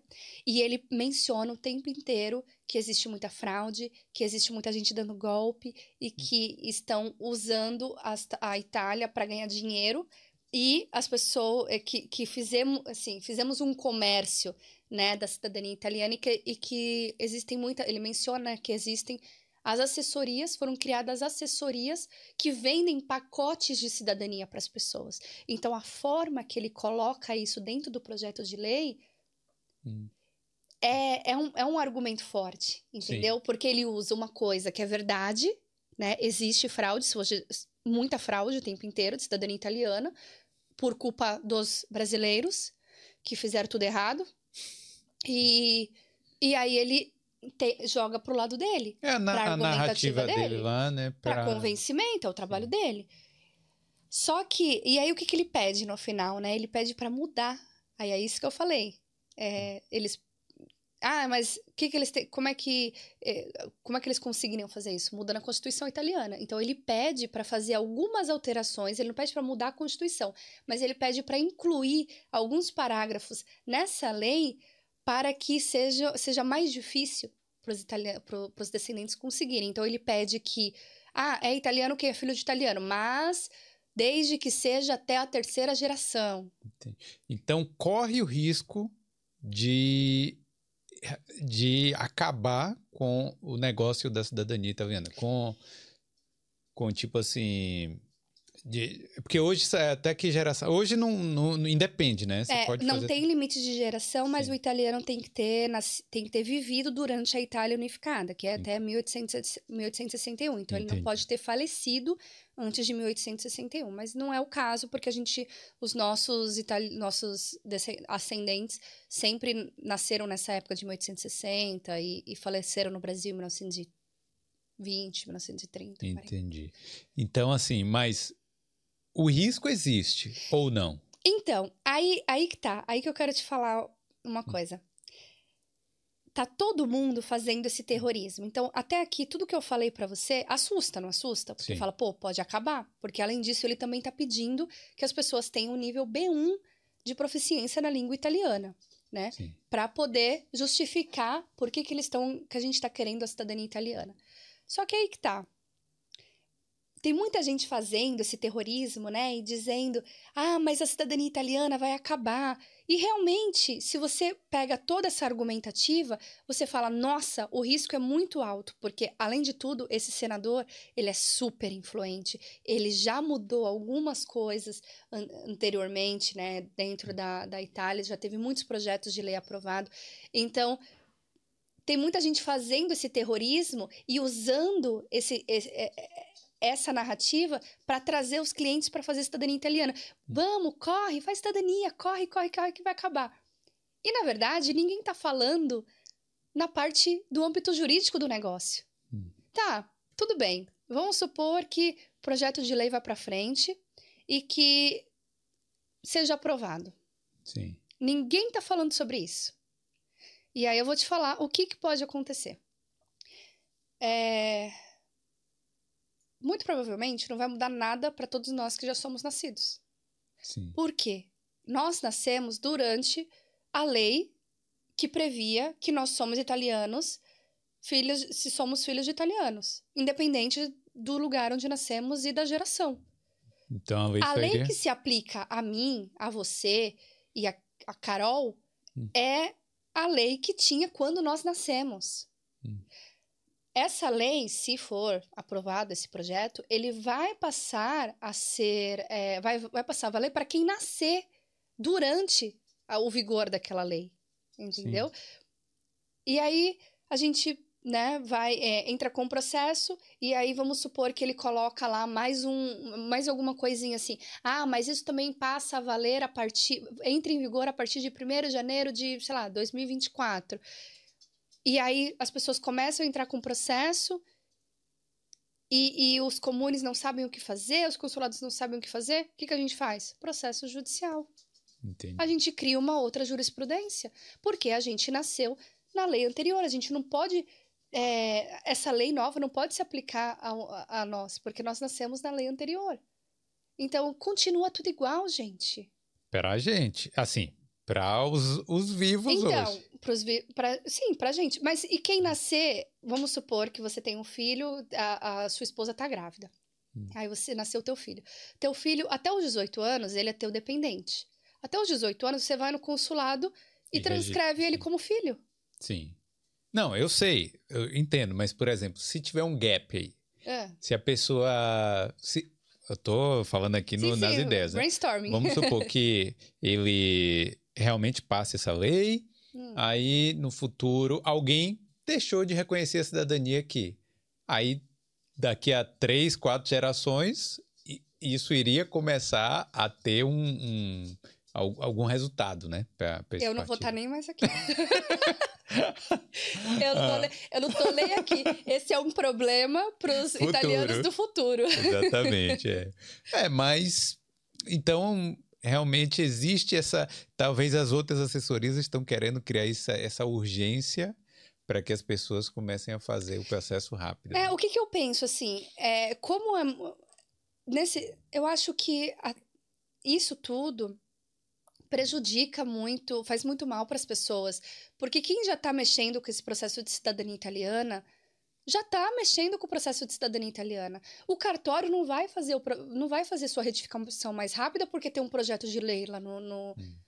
no- nada vai, vai acontecer mais rápido porque o cara colocou o projeto de lei lá. Então, o que está acontecendo já está acontecendo. Se você já está atrás da sua cidadania, se você já está trabalhando né, a questão da sua cidadania, continua. Não precisa se afobar e, ah, meu Deus, vai acabar. Cara, tem que, você tem que contar com. o- Você tem que estudar. Hum. Tá, tudo bem, vamos.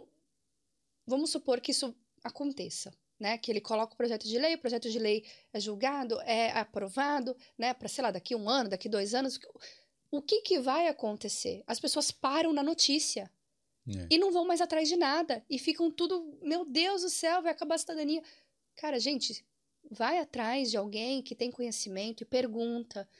É, tem o, o- deputado Lorenzato, que é um ítalo-brasileiro, ele é ex-deputado, né? Mas ele passou muitos anos dentro do Senado italiano e, e- e tem muitos deputados ítalos brasileiros que estão dentro do Senado brigando por todos os nossos direitos. A gente já conseguiu jurisprudência para via materna, que há 10 anos atrás não era possível mulher ter, ter- fazer processo, e a gente criou jurisprudência com os advogados ítalo-brasileiros que colocaram processos lá o tempo inteiro e criou-se a jurisprudência. A gente tem uma força muito grande. E tem esse, se- esse senador, ele tem colegas deputados, né, que são ítalo-brasileiros e que já explicaram para ele, olha, isso aqui que você pediu aqui, veja bem, vai criar um problema maior para a Itália, porque ele está falando de um problema geral. Ele não está falando de brasileiros, eu estou falando de brasileiros, mas a gente não está considerando o filho do, do, do italiano que nasceu no exterior, mas que não nasceu no Brasil, nasceu em outro lugar. E aí isso vai abarrotar o- o- os tribunais italianos, vai dar mais trabalho para a Itália, entendeu? Ele está criando um outro tipo de problema que eu, para mim, isso é tudo inconstitucional. Na verdade, tá? isso Então- tá, tá com cara de uma manobra política só, uma é narrativa político. política. É totalmente político. De falar assim, ó, vamos fazer isso aqui, ele infla, aí tem notícia, aí a gente tá comentando também, mas assim, vai ter várias matérias ali no jornal, o nome dele fica mais Uhum. conhecido, ele fica mais forte, e assim acaba gerando ganhos políticos, mas no final não vai ter mudança prática, prática, não vai ter a, a mudança nenhuma, né, no caso. Ou talvez tenha. Ou Aí- talvez tenha, é isso que eu falo, assim, é, a gente não pode descartar, eu não tô aqui pra falar, gente, ó, fica tranquilo que não vai acontecer nada, porque eu também não sei o que vai acontecer, mas dentro da minha experiência, dentro do meu conhecimento, né, eu não sou advogada, mas eu tenho conhecimento dentro do âmbito jurídico, e eu sei que para isso tudo a gente vai é, ter o- as nossas argumentativas também. Assim como ele tem o- a narrativa dele, a gente tem a nossa narrativa. Hum. E a gente vai brigar por isso. Não é que ele pode acabar. Não, acabou a cidadania agora. Terceira geração. A partir de amanhã ninguém mais entra com a cidadania italiana. Hum. Não tem como isso acontecer. Porque a gente vai pro tribunal. Só se virar um. Só, só se virar um Mad Max lá na Itália. né? Nossa. Alguma coisa assim. Não, imagina, vai. é, Os tribunais italianos vão enlouquecer. Porque É. a gente vai entrar no tribunal, a gente vai brigar. E vai aumentar o meu trabalho. É. que coisa, né? Pois é. Mas então, por enquanto, pelo menos. Por enquanto não está acontecendo nada, é um desenho de é um desenho, desenho de lei, né, Hum. que eles chamam. É um desenho, é um projeto de lei. E teve o projeto de lei ano passado, no retrasado da, da Siracusa lá, Saracusa, não sei qual que é o nome dela. hum, Que é também a mesma, mesma narrativa, mesma coisa. Mas ela não sabia, desculpa, ela não sabia nada do que ela estava fazendo, então aquilo não foi, foi engavetado e ninguém sabe de nada. Só que foi feita, assim, uma. Eu, eu lembro que tinham é, notícias, né? A cidadania italiana vai acabar. Corra, a cidadania italiana vai acabar. E o projeto de lei, coitadinho, lá engavetado com as baratinhas lá na Itália. Pelo amor de Deus, ninguém quis nem saber daquilo. Itália é um pouco Brasil também, né? Pior, Demora lá. Pior. pior. Tem. É, então aí a gente já fica mais tranquilo aí. né? Não vai É, fica tranquilo assim. É, eu- o que eu digo é. Todo mundo tem que ir atrás, independente, né, de, desse terrorismo todo aí que estão fazendo. É, todo mundo tem que ir atrás de reconhecer o direito. Porque a gente não sabe o que vai acontecer. Mas também não precisa ficar aí sofrendo, morrendo de ansiedade, ficar lendo coisa o tempo inteiro na internet. E, cara, faz o teu. Pega a tua documentação, pega uma assessoria de confiança que te ajude a montar sua documentação, a, a- a analisar teus documentos, te ajude a- com orientações para você retificar tudo. Coloca no tribunal, vai sair o processo, tá tudo ok. E aí você gastou toda essa energia com, ai meu Deus, a cidadania italiana vai acabar. E você vai ver que daqui a pouco não aconteceu foi nada. Olha, dupla cidadania é, é uma via de escape, é uma coisa muito im- importante. Eu acho que quem tem direito deve correr atrás, porque, cara, eu depois que eu peguei o passaporte irlandês. Parabéns, inclusive. É, porque assim. É, te, te dá escolha, sabe? Você não. Te dá liberdade, lá, né? se virar um Mad Max lá no Brasil, você pelo menos você consegue viver na Europa, entendeu? Ou vice-versa, né? É. Então a gente é, a gente tem que tem que pensar nisso até pro futuro dos seus filhos, né? Se você quiser ter filhos aí, e tal, então pense nisso, né? É, se tem a opção, corra atrás. E mas assim tem tem alguma desvantagem ter é, dupla cidadania? Porque eu mencionando essa coisa da irlandesa, aí todo mundo vem, ah, mas você vai perder a brasileira, não sei o quê. E E aí, aí? tem alguma desvantagem ter a cidadania italiana? Não, mas a, na irlandesa perde? Não, né? Nada a ver. Sei lá, eu não vou ficar preocupado com isso. Eu- se, Esse é um problema se eles vierem tomar a futuro. minha, se eles vierem tomar a minha. Mas você acha que tem algum, algum problema? Não, né? Já como, como é por nas, Não, não, nascença, não, Não, tem não, problema, não. não. Não, porque você é. Você é brasileiro por direito de solo, né? Iuri Solis. Sim. Você é brasileiro porque você nasceu no Brasil. Você é italiano por Iuri Sanguinis, é direito de sangue. Então é uma outra categoria. Você Inclusive, pode ser naturalizado irlandês por tempo de residência, pode ser é, naturalizado alemão por matrimônio, por ser casado com uma alemã, por exemplo. Tem gente que tem quatro cidadanias.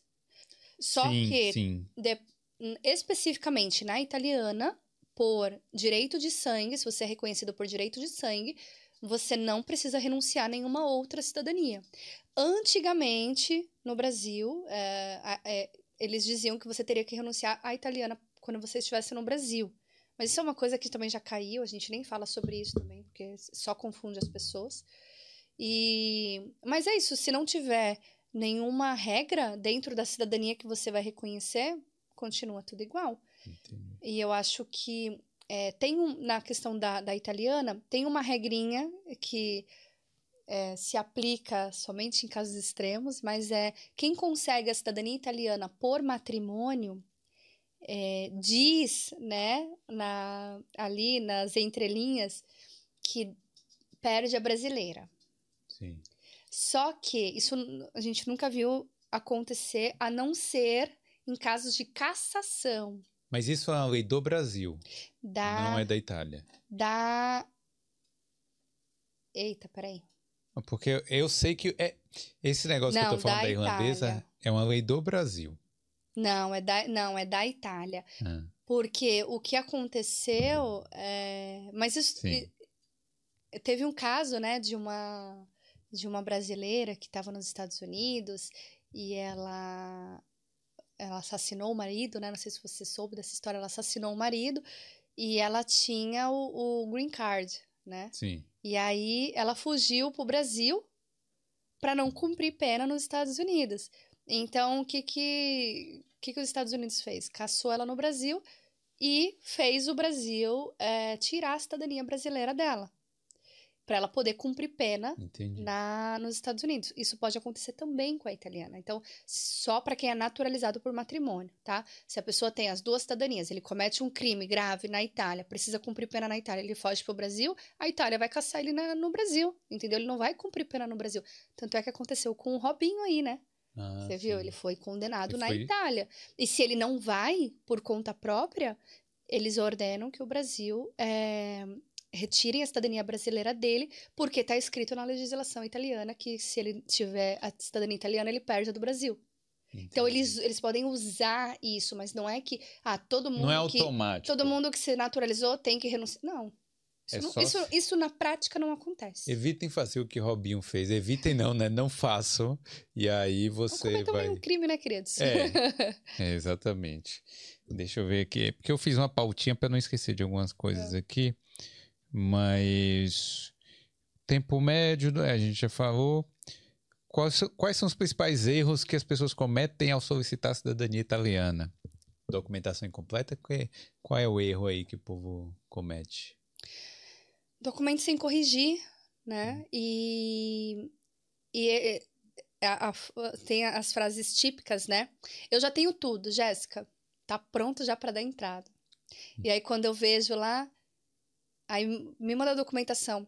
Ah, tá aqui, ó. Só que tem uma coisa, o cartório lá do meu do meu bisavô pegou fogo, então eu não tenho a certidão de, de casamento. Hum. Mas aí eu, eu já li que dá para fazer sem o casamento. Hum. Eu falo, dá pra gente fazer sem o casamento, contanto que esse pai declar- tenha declarado o filho no nascimento. A gente vai olhar, não declarou o filho, não Uhum. tem o registro civil, não legitimamos o filho, interrompemos a linha, não tem direito à cidadania italiana.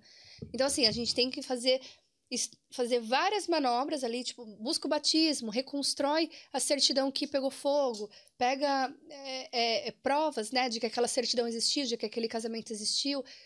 E aí sim, aí a pessoa fala, nossa, realmente eu não tinha a documentação completa. Então, esse é um dos maiores erros, quando as pessoas têm a documentação, acham que tem a documentação completa, mas durante a análise descobrem que ou o direito foi interrompido, ou que a documentação precisa ser retificada, e, e as pessoas não têm esse tipo de conhecimento. Em que estágio é melhor procurar a prática? É, logo no início, a pessoa já tem que estar com os documentos? Como é que, como é que O funciona? melhor momento para procurar a prática é quando a pessoa já tem pelo menos parte da documentação. Ela não precisa ter o documento do italiano, ela não precisa ter tudo na mão para me entregar. O que eu preciso é que ela pelo menos saiba que tem um italiano. Peraí que Mimo tá... Vai, pode, pode, pode continuar. Hum. O, o que eu preciso é que que ela saiba, pelo menos, que existe um italiano na família. Porque tem muita gente que me procura e fala: Ai, Jéssica, eu queria saber se eu tenho um italiano na família. Não sou eu que vou descobrir se você tem um italiano na família, é você. Então você assiste os vídeos aqui, como montar a árvore genealógica, monta a sua árvore genealógica, começa a reunir essas certidões, nascimento, casamento dos seus avós, seus bisavós, começa a ver os nomes, se tem algum italiano, joga no Google, vê a origem desses sobrenomes. Vem para mim depois fala, Jéssica, olha, eu descobri aqui, ó, eu peguei a certidão do meu avô, do meu, do minha, da minha avó, e eu descobri que tem um Scalabrini aqui. Eu vou ler essa certidão, vou falar, é italiano. Agora você vai. Aí sim a gente vai começar a trabalhar. Porque aí ela, ele vai assinar um pré-contrato comigo, né? Que é um contrato que a gente chama Jornada da Cidadania Italiana. Ele vai pagar um valor só relativo a uma consultoria avançada. Não, vai, não vou cobrar processo dele ainda, porque eu nem sei se ele tem direito à cidadania italiana. E aí eu vou ajudar ele, a minha equipe vai ajudá-lo com orientações para ele chegar até o italiano. Aí a gente vai atrás do escalabrinho, falar, ó, oh, você vai no cartório tal, agora procura aqui, procura ali. Ah, Jéssica, mas eu tô na Irlanda, não tenho tempo de procurar. Contrata esse profissional aqui que é bom, contrata o outro, faz assim. Passou pouco tempo, ele já me entrega tudo. Hum. Mesmo que esteja desatualizado, mesmo que não esteja retificado, ele vai me entregar aquela documentação, vai ter um, che um checklist lá. Tem nascimento, casamento e óbito de todo mundo? Tem. Só não tem esse documento aqui. Tudo bem, me entrega, eu, eu analiso. E aí eu vou te falar se eu preciso desse documento ou não para o processo. Sim, sim. Né? E que é o caso, por exemplo, do casamento. Jéssica, não achei o casamento do, do italiano. Eu acho que ele não casou, ele só vivia maritalmente com a mulher. Vou ficar a vida inteira procurando esse documento? Não, vamos ver quem é que declarou o filho. Foi o próprio pai? Não preciso, não preciso desse casamento porque já, já o filho foi legitimado. Entendi. Então a gente consegue. Ai, Jéssica, faz três anos que eu estou procurando o óbito. Tira o óbito. Se, o seu, se a sua documentação não exige o óbito, se a gente analisar e ver que a, a, é tudo legitimado, o filho é legitimado pelo pai, não, não precisa, descarta. A gente acelera o processo, entendeu? Então, esse é o melhor momento. Quando você já tem alguma coisa, mas também não precisa ter tudo ainda. Não precisa já saber, ah, o italiano é tal e não sei o quê. Ah, não, você precisa saber que tem alguém, né, que seja Sim. italiano. Entendi. É, deixa eu ver aqui. O, os mitos, quais são os mitos aí? Porque eu, eu tenho a impressão, cada vez que aparece uma notícia dessa, ah, a via da mãe não, não consegue. Eu, até hoje eu achava isso, né? Uhum. Ah, é, a grande naturalização, e agora essa questão aí do, do projeto de lei, quais são os maiores mitos aí que tem da cidadania? Os maiores mitos é, é primeiro hum. da mulher, Sim. né? Ah, tem mulher na minha linha de ascendência, eu não consigo a cidadania italiana. Hum. Na verdade, não né? É, porque tinha, existia, né, antes da Constituição de 1948, mulheres que eram é, casadas com estrangeiros, adquiriam a cidadania do, do marido, perdiam a italiana automaticamente, e esse filho que nascia, nascia com a cidadania do pai. Então, por isso que dizia que a mulher não transmitia a cidadania italiana. Só que isso mudou com a Constituição de 1948, e aí a gente é, de, todos os filhos de mulheres que nasceram depois de 48 passaram a ter cidadania é, normalmente, normalmente, né? Então, é a gente chama de via paterna normal, mesmo que tenha uma mulher. E quem nasceu? E quando a mulher tem um filho que nasceu antes de 48? A lei que se aplicava era anterior. Hum. Só que aí o que aconteceu? A gente foi no tribunal, Entrou com, Entrou com muitos processos do mesmo tipo e os juízes montaram a jurisprudência e a partir né, de dois, já faz mais de 10, 15 anos, que filhos de mulheres nascidos antes de 1948 têm direito à cidadania italiana também, só que aí a gente só faz judicial, não dá para fazer administrativo Entendi. porque tem que entrar na justiça. E, e aí, é, tudo isso pela questão da Yuri Sanguinis. Por isso que eu falo que o que acontecer com a cidadania italiana agora, a gente está coberto pela, pela, pela lei que, que nos regia quando a gente nasceu. Uhum. Então, da mesma forma que aconteceu lá em 1948, que mulher não tinha direito, e hoje a gente consegue fazer processo e terminar processos com sentenças positivas, a gente vai conseguir lá na frente também. Se acontecer o pior, a gente vai brigar, a gente vai continuar brigando. E vai conseguir, né? E vai conseguir, porque a Constituição fala mais alto, né? Então, é, a, gente, a gente brigou contra uma lei que estava certa. Aque, aquela era a lei. E aí a gente foi lá e falou, mas e o, e o, e o direito de sangue? Vocês não falam que é direito de sangue? Por que, que tem uma lei que sobressai o direito de sangue? Hum. E aí o juiz, não, realmente, vocês têm razão. Toma aqui sua cidadania. É. Não, tem que dar. E aí, eu, quando o juiz dá, não dá para revogar, né? Tem existe o tempo de trânsito em julgado, né? Que são 40 dias úteis, mais ou menos, 40, 40 a 60 dias, que a parte processada, mas isso em qualquer lugar do mundo, né? Ela pode recorrer. Daí, se recorrerem, vai para a segunda instância. Mas isso nunca aconteceu. Ministério. A não ser na, na grande naturalização, né? Hum. Da época da grande naturalização, que a gente ganhou derrubamos a, grande a tese da grande naturalização na, na, na Corte de Cassazione, que foi a terceira instância. Então, a gente eles, eles processaram a gente, né? O, o Ministério do Interno processou a gente, dizendo que a gente não tinha direito à cidadania porque os nossos antepassados faziam parte da grande é, da grande naturalização da época, nascer, é, imigraram para o Brasil, enquanto o Brasil é, dizia que todo, todo estrangeiro que estivesse no Brasil naquela data era, era brasileiro e não estrangeiro. E aí o, o, a Focatura General, através do Ministério do Interno, né, é, processou a gente. E aí a gente foi lá e entrou em segunda instância. Aí foi para terceira instância, aí a gente ganhou. Eu tenho a impressão que muita coisa parece que é direcionada ao Brasil, sabe? Porque, pô, tem italiano em todo lugar, né? Na, Estados Unidos, Argentina. É que nós somos a grande massa, né? É. Mas eles foram pra lá, pô. Vocês, né? Vocês italianos foram pra lá. É. E aí depois, agora, os italianos nascidos. Ele tá fazendo, tá fazendo o caminho reverso. É. Eu acho que é nada mais justo, né? É. Bom, deixa eu perguntar pra Carolzinha aí se tem alguma pergunta, alguma mensagem.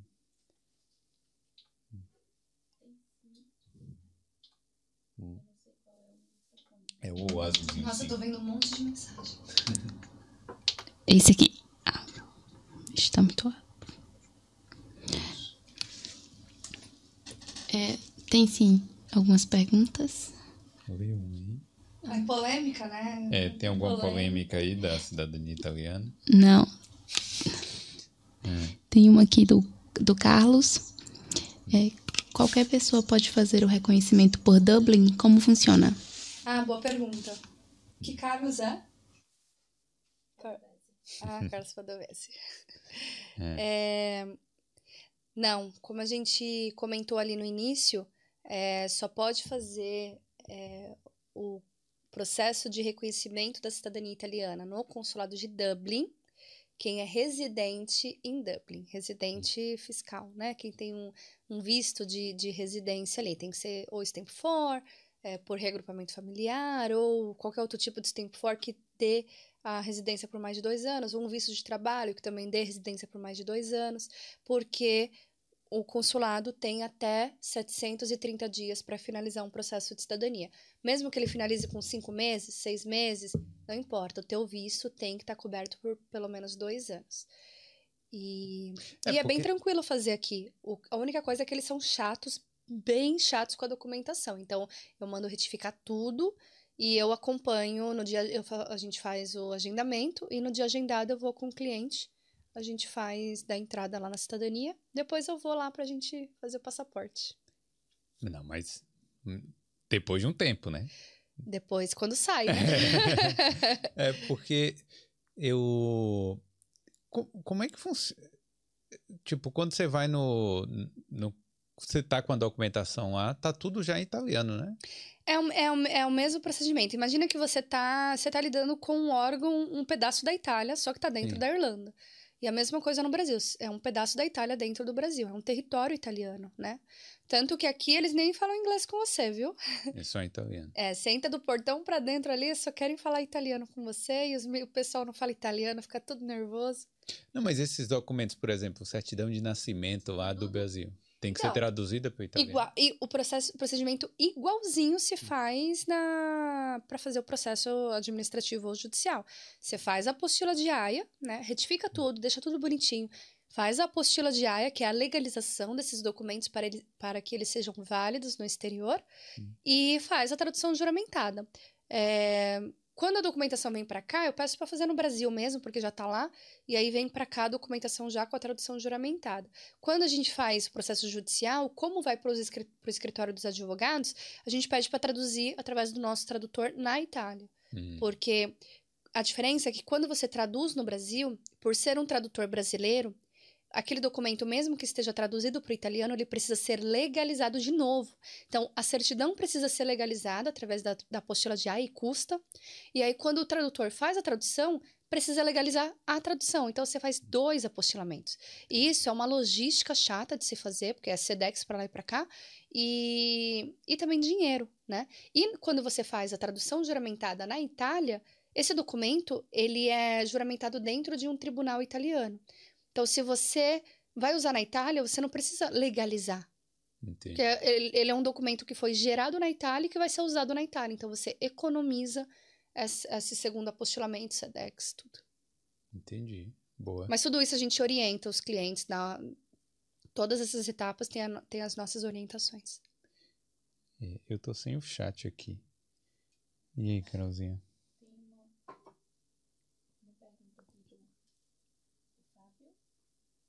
Sim. Diga, Fábio. Oi. Oi? Oi? Não. Não é azul? É. Peraí, vai, eu vou aí. Ah. Tá. perguntas, perguntas. Fábio, ele tá falando não renúncia não precisa ser mais entregue por quem está reconhecendo a cidadania? Como é? Ele pergunta assim, então, a não renúncia não precisa ser mais entregue por quem está reconhecendo a cidadania. O que é, é não renúncia? É interessante, é interessante essa pergunta. A não renúncia é... Ó, oh, tirou onda. A não, não renúncia... Pelo menos o, o, os termos eu preciso falar certinho, né? Ah. É, mas essa, essa não renúncia, né, é exatamente aquele e-mail que eu te falei que os comunes italianos enviam para o consulado no Brasil perguntando se ninguém da linha é, genealógica renunciou à cidadania italiana. Então, é, isso chama non rinuncia, né? Manca, mancata non rinuncia. É, isso não é muito comum no judicial, porque quem deveria pedir isso seria o juiz Sim. Já que no processo administrativo, quando você está na Itália, quem pede é o comune, e quando você está no consulado, isso não existe porque é o próprio consulado que ele pode checar o próprio sistema e ver se alguém renunciou. No judicial, um juiz deveria perguntar para o consulado brasileiro se alguém renunciou à cidadania italiana. Mas o juiz não a maioria das vezes não não não, não pergunta, até porque ele não pode pedir isso pra gente, porque só quem pode pedir essa não renúncia para um consulado italiano é uma entidade italiana. Uhum. Tem que uhum. ser ou comune, ou tribunal, ou não pode ser um advogado, não pode ser eu, por exemplo. E aí, é, a maioria dos juízes não pede. Em Roma ninguém pedia, nenhum juiz pedia. Então não era comum, né? Acontece que agora, é, queria até é, agradecer essa pergunta do Fábio aí, que é interessante, porque agora é, tem alguns juízes né, que não têm tanta experiência, que todos né, são novos ali, eles não têm tanta experiência nessa matéria de cidadania, e aí eles vão se comunicar com comunes para saber como é que faz esse tipo de processo, e o comune fala para eles, olha, tem que pedir não renúncia, ou eles vão ler né, na cartilha lá do processo administrativo, e aí eles pedem pro advogado e falam, ó, oh, tá faltando um documento aqui na tua, no, no teu processo, tá faltando a não renúncia. Aí o advogado fala, mas não sou eu que tenho que pedir isso. Aí o juiz fica assim, mas e quem tem que pedir? Aí o advogado, o advogado fala, o senhor. aí ele fala, mas como é que eu vou... Aí, aí vira assim, não, ah, então eu vou notificar o consulado que ele te entregue para você me entregar. Então, isso tem acontecido em alguns processos, uhum. principalmente em Brescia, que é, uma, é, é um tribunal horroroso de se trabalhar tem dado um pouco de trabalho, assim, que os juízes são meio malucos, é, no sentido de, de, documentação, ficam pedindo coisas absurdas. E, e essa é uma, é uma das. ab- a- não sei se existe essa palavra, mas uma das absurdidades. Sim, dos absurdos. né, Um que dos absurdos aí que a gente ouve no mundo da cidadania, e é a não renúncia. Não é que não precisa. É que dentro do processo judicial, quem deveria pedir, quem é o interessado em pedir isso é o juiz. Se ele não pedir, Aí, tanto é o- é ele que vai dar sentença. Mas ninguém renuncia, né? Isso aí é só uma formalidade, né? É, eu acho que, olha, todos esses anos trabalhando com cidadania, eu acho que eu vi uma vez só, e o cliente não era meu, mas estava na Itália. E aí, quando o Comune mandou o e-mail pro Brasil, o Brasil, o Brasil respondeu, no consulado de São Paulo, respondeu, ele renunciou à cidadania. Hum. E aí, mas por que, que ele renunciou? Porque na época ele queria servir é, cargo político. Ah, E aí ele tinha que se naturalizar brasileiro. entendi. Então, no caso, mas mesmo que se naturalize, e o caso dele deu bom ainda, porque quando ele se naturalizou, o filho dele já tinha nascido. Então, o filho, quando o filho nasceu, ele era italiano. Então, o Uhum. filho nasceu filho de italiano. Se ele tivesse eh, se naturalizado e depois o filho nascesse, o filho teria nascido filho de brasileiro. Aí teria Entendi. sido interrompido. Então, ainda assim teve jeito. Que coisa. É, porque renunciar à cidadania é só se realmente acontecer alguma coisa grave. Ou se o cara tiver muita ideologia mesmo de falar assim, eu não quero mais. É, então, mas para nós, Hum. partindo do italiano para baixo, como que a gente vai renunciar a uma coisa que a gente nunca teve? A gente nunca reconheceu a cidadania. verdade. Então, como é que a gente a gente não foi no consulado nem para reconhecer? não, como é que a gente vai renunciar? outros, né? As suas Então, e o italiano, na real, ele não tinha Hum. ele não tinha informação, não tinha sabia, né? Agora, os americanos estão renunciando à cidadania, sabia? Ah, é? É porque paga imposto quando Hum. você mora em qualquer lugar do mundo. Se a pessoa mora aqui, mas tem a cidadania né, americana lá, Hum. ele tem que pagar imposto lá também. Então, no Brasil também, mas aí você tem que dar a saída fiscal, né? Do é, Brasil. mas aí tem um Mas- jeito, né? Mas nos Estados Nos Unidos, Estados Unidos não, é, é, tem que você tem que renunciar pagar. Eu acho que você paga menos se você mora fora, mas ainda assim paga. Doideira. Pois é. E aí, Carol? Tem uma pergunta aqui da Diana pedindo para falar sobre a cidadania do cônjuge. Se o marido é reconhecido, como a esposa pode ter a cidadania? É, Todos nós conhecemos a Diana, né? Ah, sim. É, Diana Verde. É, a- é a Diana Garcia, Garcia. a nossa doula, Sim. quando formos mamães e papais. Exatamente. É. Então, a cidadania do cônjuge, quem casou antes de 1983, se a mulher casou com um descendente né, de italiano, mesmo que ele não tenha sido reconhecido, antes de 1983, muita gente não sabe disso, mas a cidadania é adquirida automaticamente. Então, quando a gente faz o processo é, do marido, é, a, a certidão da mulher já vem transcrita no comune automaticamente. Ela também ganha cidadania italiana, não precisa pagar nada por isso. Mas eu quem? 83? 1983. Ah, mas aí quem casou aí já, já tem, já, né? Não, sabe que não, às vezes não. O, Ah. seria ali da, da, da geração de quem nasceu em 1960, 1950, alguma coisa. Ainda Sim. são nossos pais e avós. Sim. Não tá tão exatamente. longe, né? Hum. Mas isso acontece, isso a gente tá vendo bastante agora, porque como o, o- a nossa geração tá entrando com pedido de cidadania, tá colocando os pais e os tios. E aí acontece de, às vezes, o- o, tio ou o pai ou a mãe terem casado nessa, antes dessa, dessa data e, e a gente entrar com o processo e sair a cidadania do, do cônjuge também. Bom, Agora, isso são para poucos, né? É, são poucas, a, a- demanda ainda é pouca disso porque já passou muito tempo. Mas para quem casou depois disso, né, mulheres e homens casados depois disso, para conseguir a cidadania italiana por matrimônio é um, é um processo de naturalização e esse processo ele é feito no consulado italiano onde está é, registrado o AIRE, né, onde a pessoa está comunicada como italiana é, do cônjuge. Então, vamos supor, você reconheceu sua cidadania e daí você é casado com, com a Carol e você fala, Jéssica, agora eu quero a Carol, vai- quero que a Carol tenha a cidadania italiana dela. Há quanto tempo, eu vou, vou perguntar para vocês, há quanto tempo vocês são, são casados? Ah, mais de três anos. Então, tá bom. Então, primeiro ponto que a gente já pode entrar com a cidadania. A Carol fala italiano? Não fala. Então, a Carol tem que fazer um cursinho ali de italiano para fazer uma prova e ter o nível de proficiência nível B1 de italiano. Então, tem essa prova, tem a certidão de casamento, tem é, e a tua residência de italiano tá no consulado X, consulado da Irlanda, por exemplo, a gente pega a documentação, checklist bonitinho, manda para o consulado faz o processo. Esse processo leva uma média aí de dois a quatro anos. Quatro? Ah, pelo amor de Deus. É. Demorando muito. Esse aí não dá para entrar com a judicial, não? Então, antes de 2018, Uhum. é, não precisava do, do B1 e também não, não é, levava menos de dois anos. Acontece que o Salvini, Matteo Salvini, faz que também tá nesse balaio desse, desse grupo, né? Sim.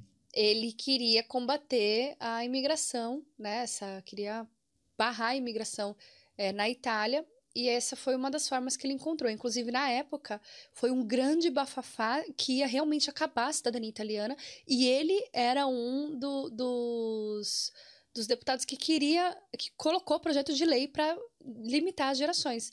Aí ele não conseguiu, e é, mas aí é, o- a forma que ele encontrou foi limitando os cônjuges. Hum. E aí ele falou: agora vai demorar mais para vocês reconhecerem a cidadania. E se vocês querem ser naturalizados é, italianos, vocês vão ter que me provar que vocês falam italiano. Entendi. Aí ficou assim, desde 2018 para cá tá assim. Aí às vezes tem o cidadão italiano lá que não fala italiano e a esposa tem que falar. O, Cé- o, o César, o Cezão, Sim, que veio que aqui? veio aqui, sim, César Ele Garcia, chama- pai. chama ele Cezão. O César Pai, ele conseguiu recentemente. Eu tô dando fo- fofoca. Não, mas ele falou que É, ele conseguiu recentemente a cidadania italiana por matrimônio. Ele foi para Itália, ficou acho que um mês, sei lá, não sei. Hum. Fez o curso de italiano lá no sul, é que ele é muito dedicado, né? Hum. É, fez o curso de italiano, veio aqui para Irlanda, é, aplicou no consulado, a cidadania italiana dele por matrimônio saiu esses dias aí. Tá todo feliz. Acho que foi a primeira pessoa que eu vi que saiu, deu entrada e saiu a cidadania. Porque eu tenho tanta gente que deu entrada e até hoje não saiu, que eu falo, meu Deus, parece que é uma. E aí tá com passaporte vermelho. Ele tá todo É, feliz. Tem uma pergunta aqui do Renato. Poderia fazer um ranking do tempo de demora dos tribunais? Ei. Veneza é dos mais rápidos? Ah, eu ia perguntar nisso também, porque tem a questão do. Você consegue saber qual é o tribunal que vai te julgar, né? te julgar, não, né? Julgar a sua Sim. cidadania. Você coloca lá no, no site da prática, praticaconsultoriaci.com. Você cons... Não, praticaconsultoria.com, gente. Tô falando errado aqui. Tem um link aí, né? Tem um link aí. Tem um link. aí. É, você entra, tem é, uma opção lá, descubra qual é o seu tribunal, né? Você coloca o comune certo, tem que escrever certinho, tá, gente? Que é sensível lá o sistema. É, coloca o comune, o nome do comune que nasceu seu antepassado, olha na certidão dele, tá? E aí a gente vai te, te responder, né? Automático lá, o banco de dados, te responde qual que é o tribunal e se a gente já tem processo naquele tribunal, quanto tempo tá levando, em média, até a audiência, tá? É, eu tenho aqui o, o- o tribunal italiano. O mais rápido é Venezia, uma média aí de seis meses, oito meses até a audiência. Depois. E, e surpreendente, né? Que as coisas têm que ir de barco lá e tal. É. É, pois é, alaga, né? e é onde a gente tem mais processo. É, Trieste tá muito bom também, tá a média aí de oito meses, menos de um ano. Bolonha é sempre ruim, tá, gente? Tem um, tem um tribunal ruim, é Bolonha. Ainda bem que eu não tenho muito processo lá. É, Roma tá muito bom. Roma, olha, Roma surpreendeu. Eu tenho um monte de processo lá em Roma que a gente protocolou depois, tudo para essa média aí de menos de um ano. Não, não, eu não fiz um ranking, não, gente, mas eu tenho. Ah, Catanzaro, tudo que é do sul também meio ruim, tá? Então não. O, o- o negócio é que não dá pra escolher, né? Sabe por quê? Não dá pra Se escolher. você nasceu naquele lugar. Ou se você. Se né, o seu se antepassado antecepa- nasceu lá, Aí você vai ser. Então não adianta muito, né? Se você. só vai mexer com a sociedade. com ansiedade. Se tiver dizendo lá.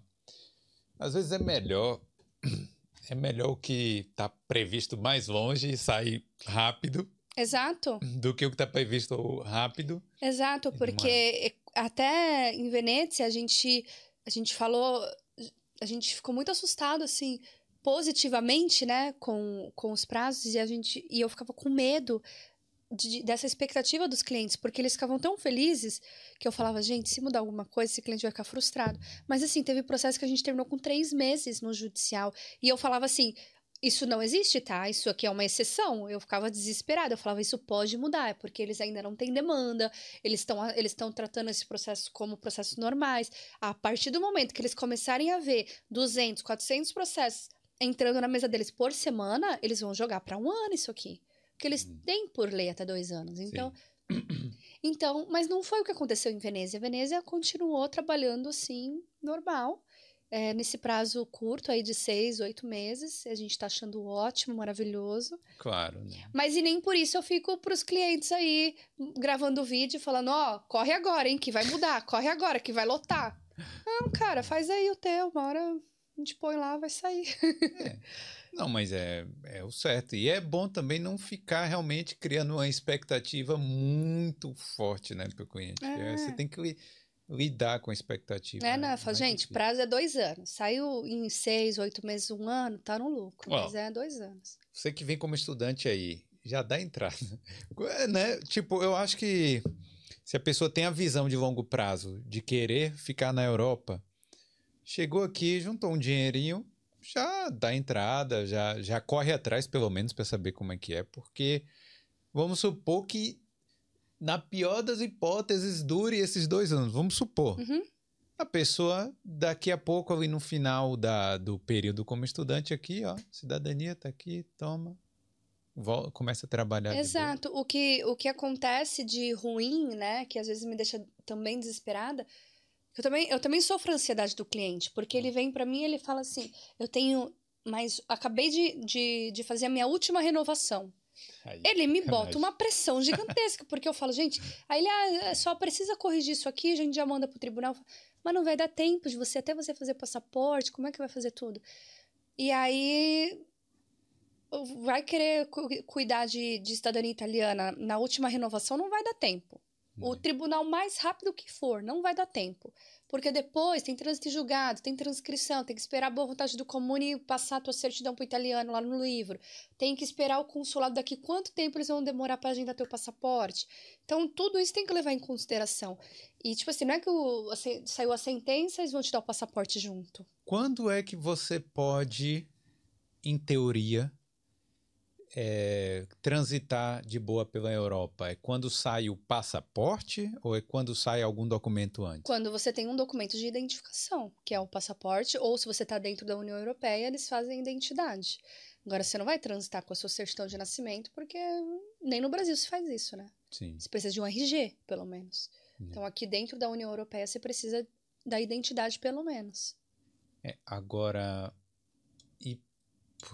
é porque eu fico com medo também de. Eu não quero dar é, ideia errada, entendeu? Mas assim, se a pessoa já reconheceu a cidadania e tá aqui com o documento, com, com, com, algum documento lá italiano, que, sei lá, certidão de nascimento, o que quer que seja. Hum. Ela já, já tá de boa, já pode ficar aqui enquanto espera o passaporte? É, então, isso, isso é uma coisa legal da gente falar, porque acontece. É, tem gente que. Inclusive, atendi, né, uma, uma, uma, pessoa muito querida esses dias que estava nessa situação e que a gente conseguiu é, abrir esse caminho aí, mas a pessoa já estava ilegal aqui uns três anos. E aí, é, tava com processo, entrou com processo judicial, porque independe, aqui, ela, se ela é estudante ou se ela está ilegal, ela é residente no Brasil. Ela não tem residência aqui. Então, o processo de cidadania italiana não tem a ver com teu status imigratório, se você não é residente fiscal. É, então, a gente entrou com o processo contra filas do Brasil, beleza, entrou, saiu o processo, hum. e essa pessoa escolheu estar aqui. Ela ficou Sim. aqui. Não sei como ela fazia para viver, mas ela ficou aqui. Saiu o processo, daí eu fiz o aire dela no consulado italiano, a gente agendou a identidade, passaporte, ela saiu, hoje ela tem identidade de passaporte. Entendi. Porque nenhuma, ela não achou nenhuma imigração, policial de imigração pela rua, né? Como achou, como César. Sim, sim. Mas é, é, claro que é, é arriscado para quem não, não, não tem nenhum, nenhum, tipo de visto, tudo. O que eu digo para os meus clientes que me procuram e, e estão com visto vencendo, eu falo: entra com o processo, fica o tempo do seu visto ainda. Terminou o teu visto, cara, vai passear no Brasil. Porque o teu processo vai sair. E quando sair, você volta como italiano. Aí já volta Entendeu? de boa. Porque aí você vai ficar aqui, se matando, se arriscando, com toda essa pressão psicológica também. Você não consegue dormir direito. Aí tem problema de acomodação, problema de trabalho, problema não sei o quê. Tá frio, é inverno. Cara, vai, relaxa. Vai pro Brasil, espera teu processo sair, depois você volta já com, com a cidadania, teu passaporte. Bonitinho já, já é, passando. muita gente segue esse conselho aí e volta renovado. É. É, Pergunta pro Vou Carolzinha. fazer a última pergunta, que já Tá. tá certo. O Dom, ele pergunta, Dom Casmurro. Rovigo, Hum. é, tenho o batésimo, batésimo, não sei, do meu bisnono.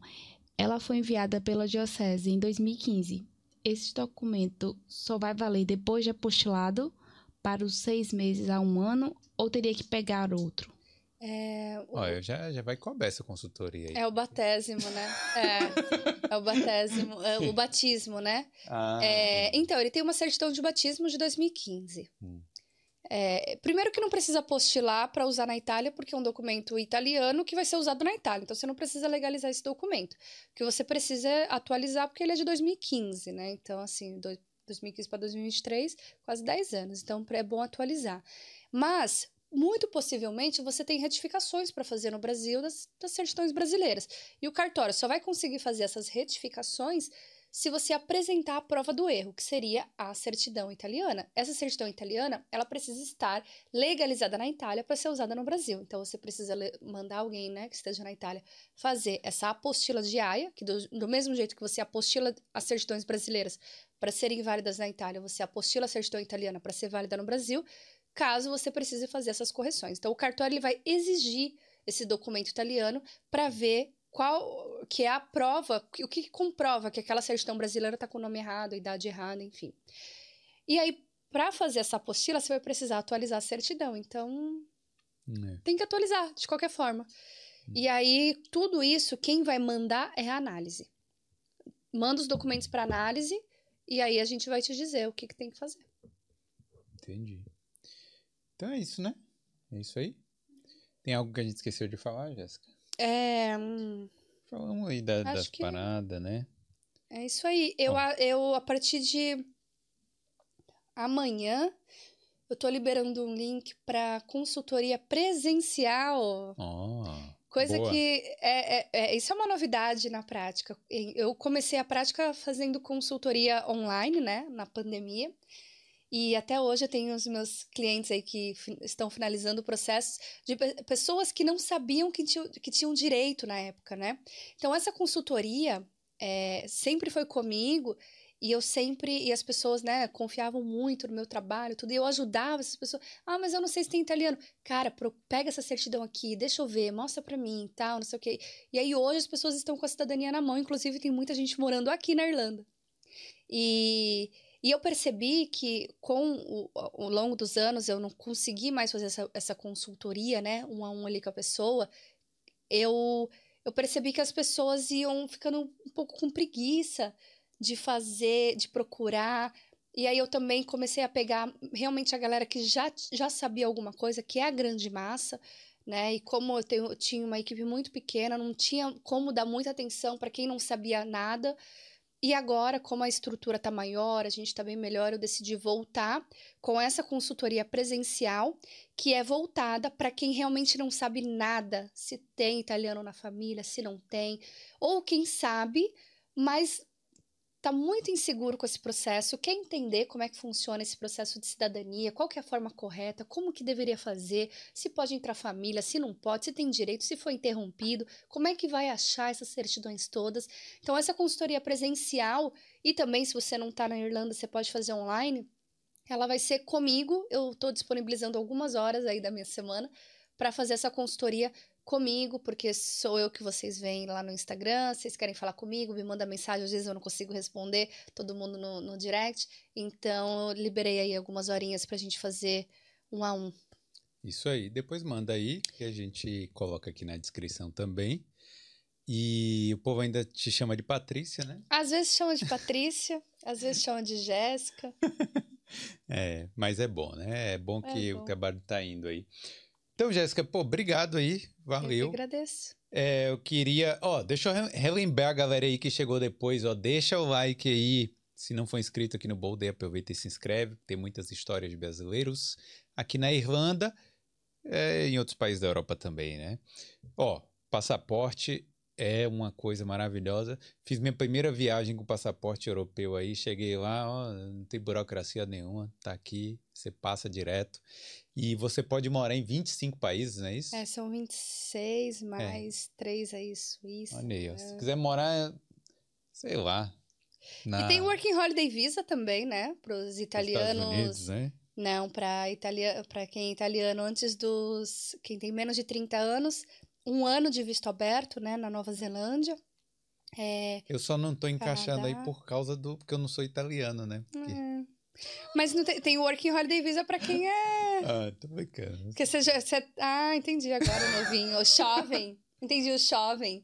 É, não, é, e para. Ah, Não, para Austrália, 35. Para Nova Zelândia, 35 anos, mas para Austrália, 30. É... Ixi, gente, tô. tô... 35. 35, até 35 anos para Austrália. Peraí, é 34 e 12 meses ou é 35 e 12 meses?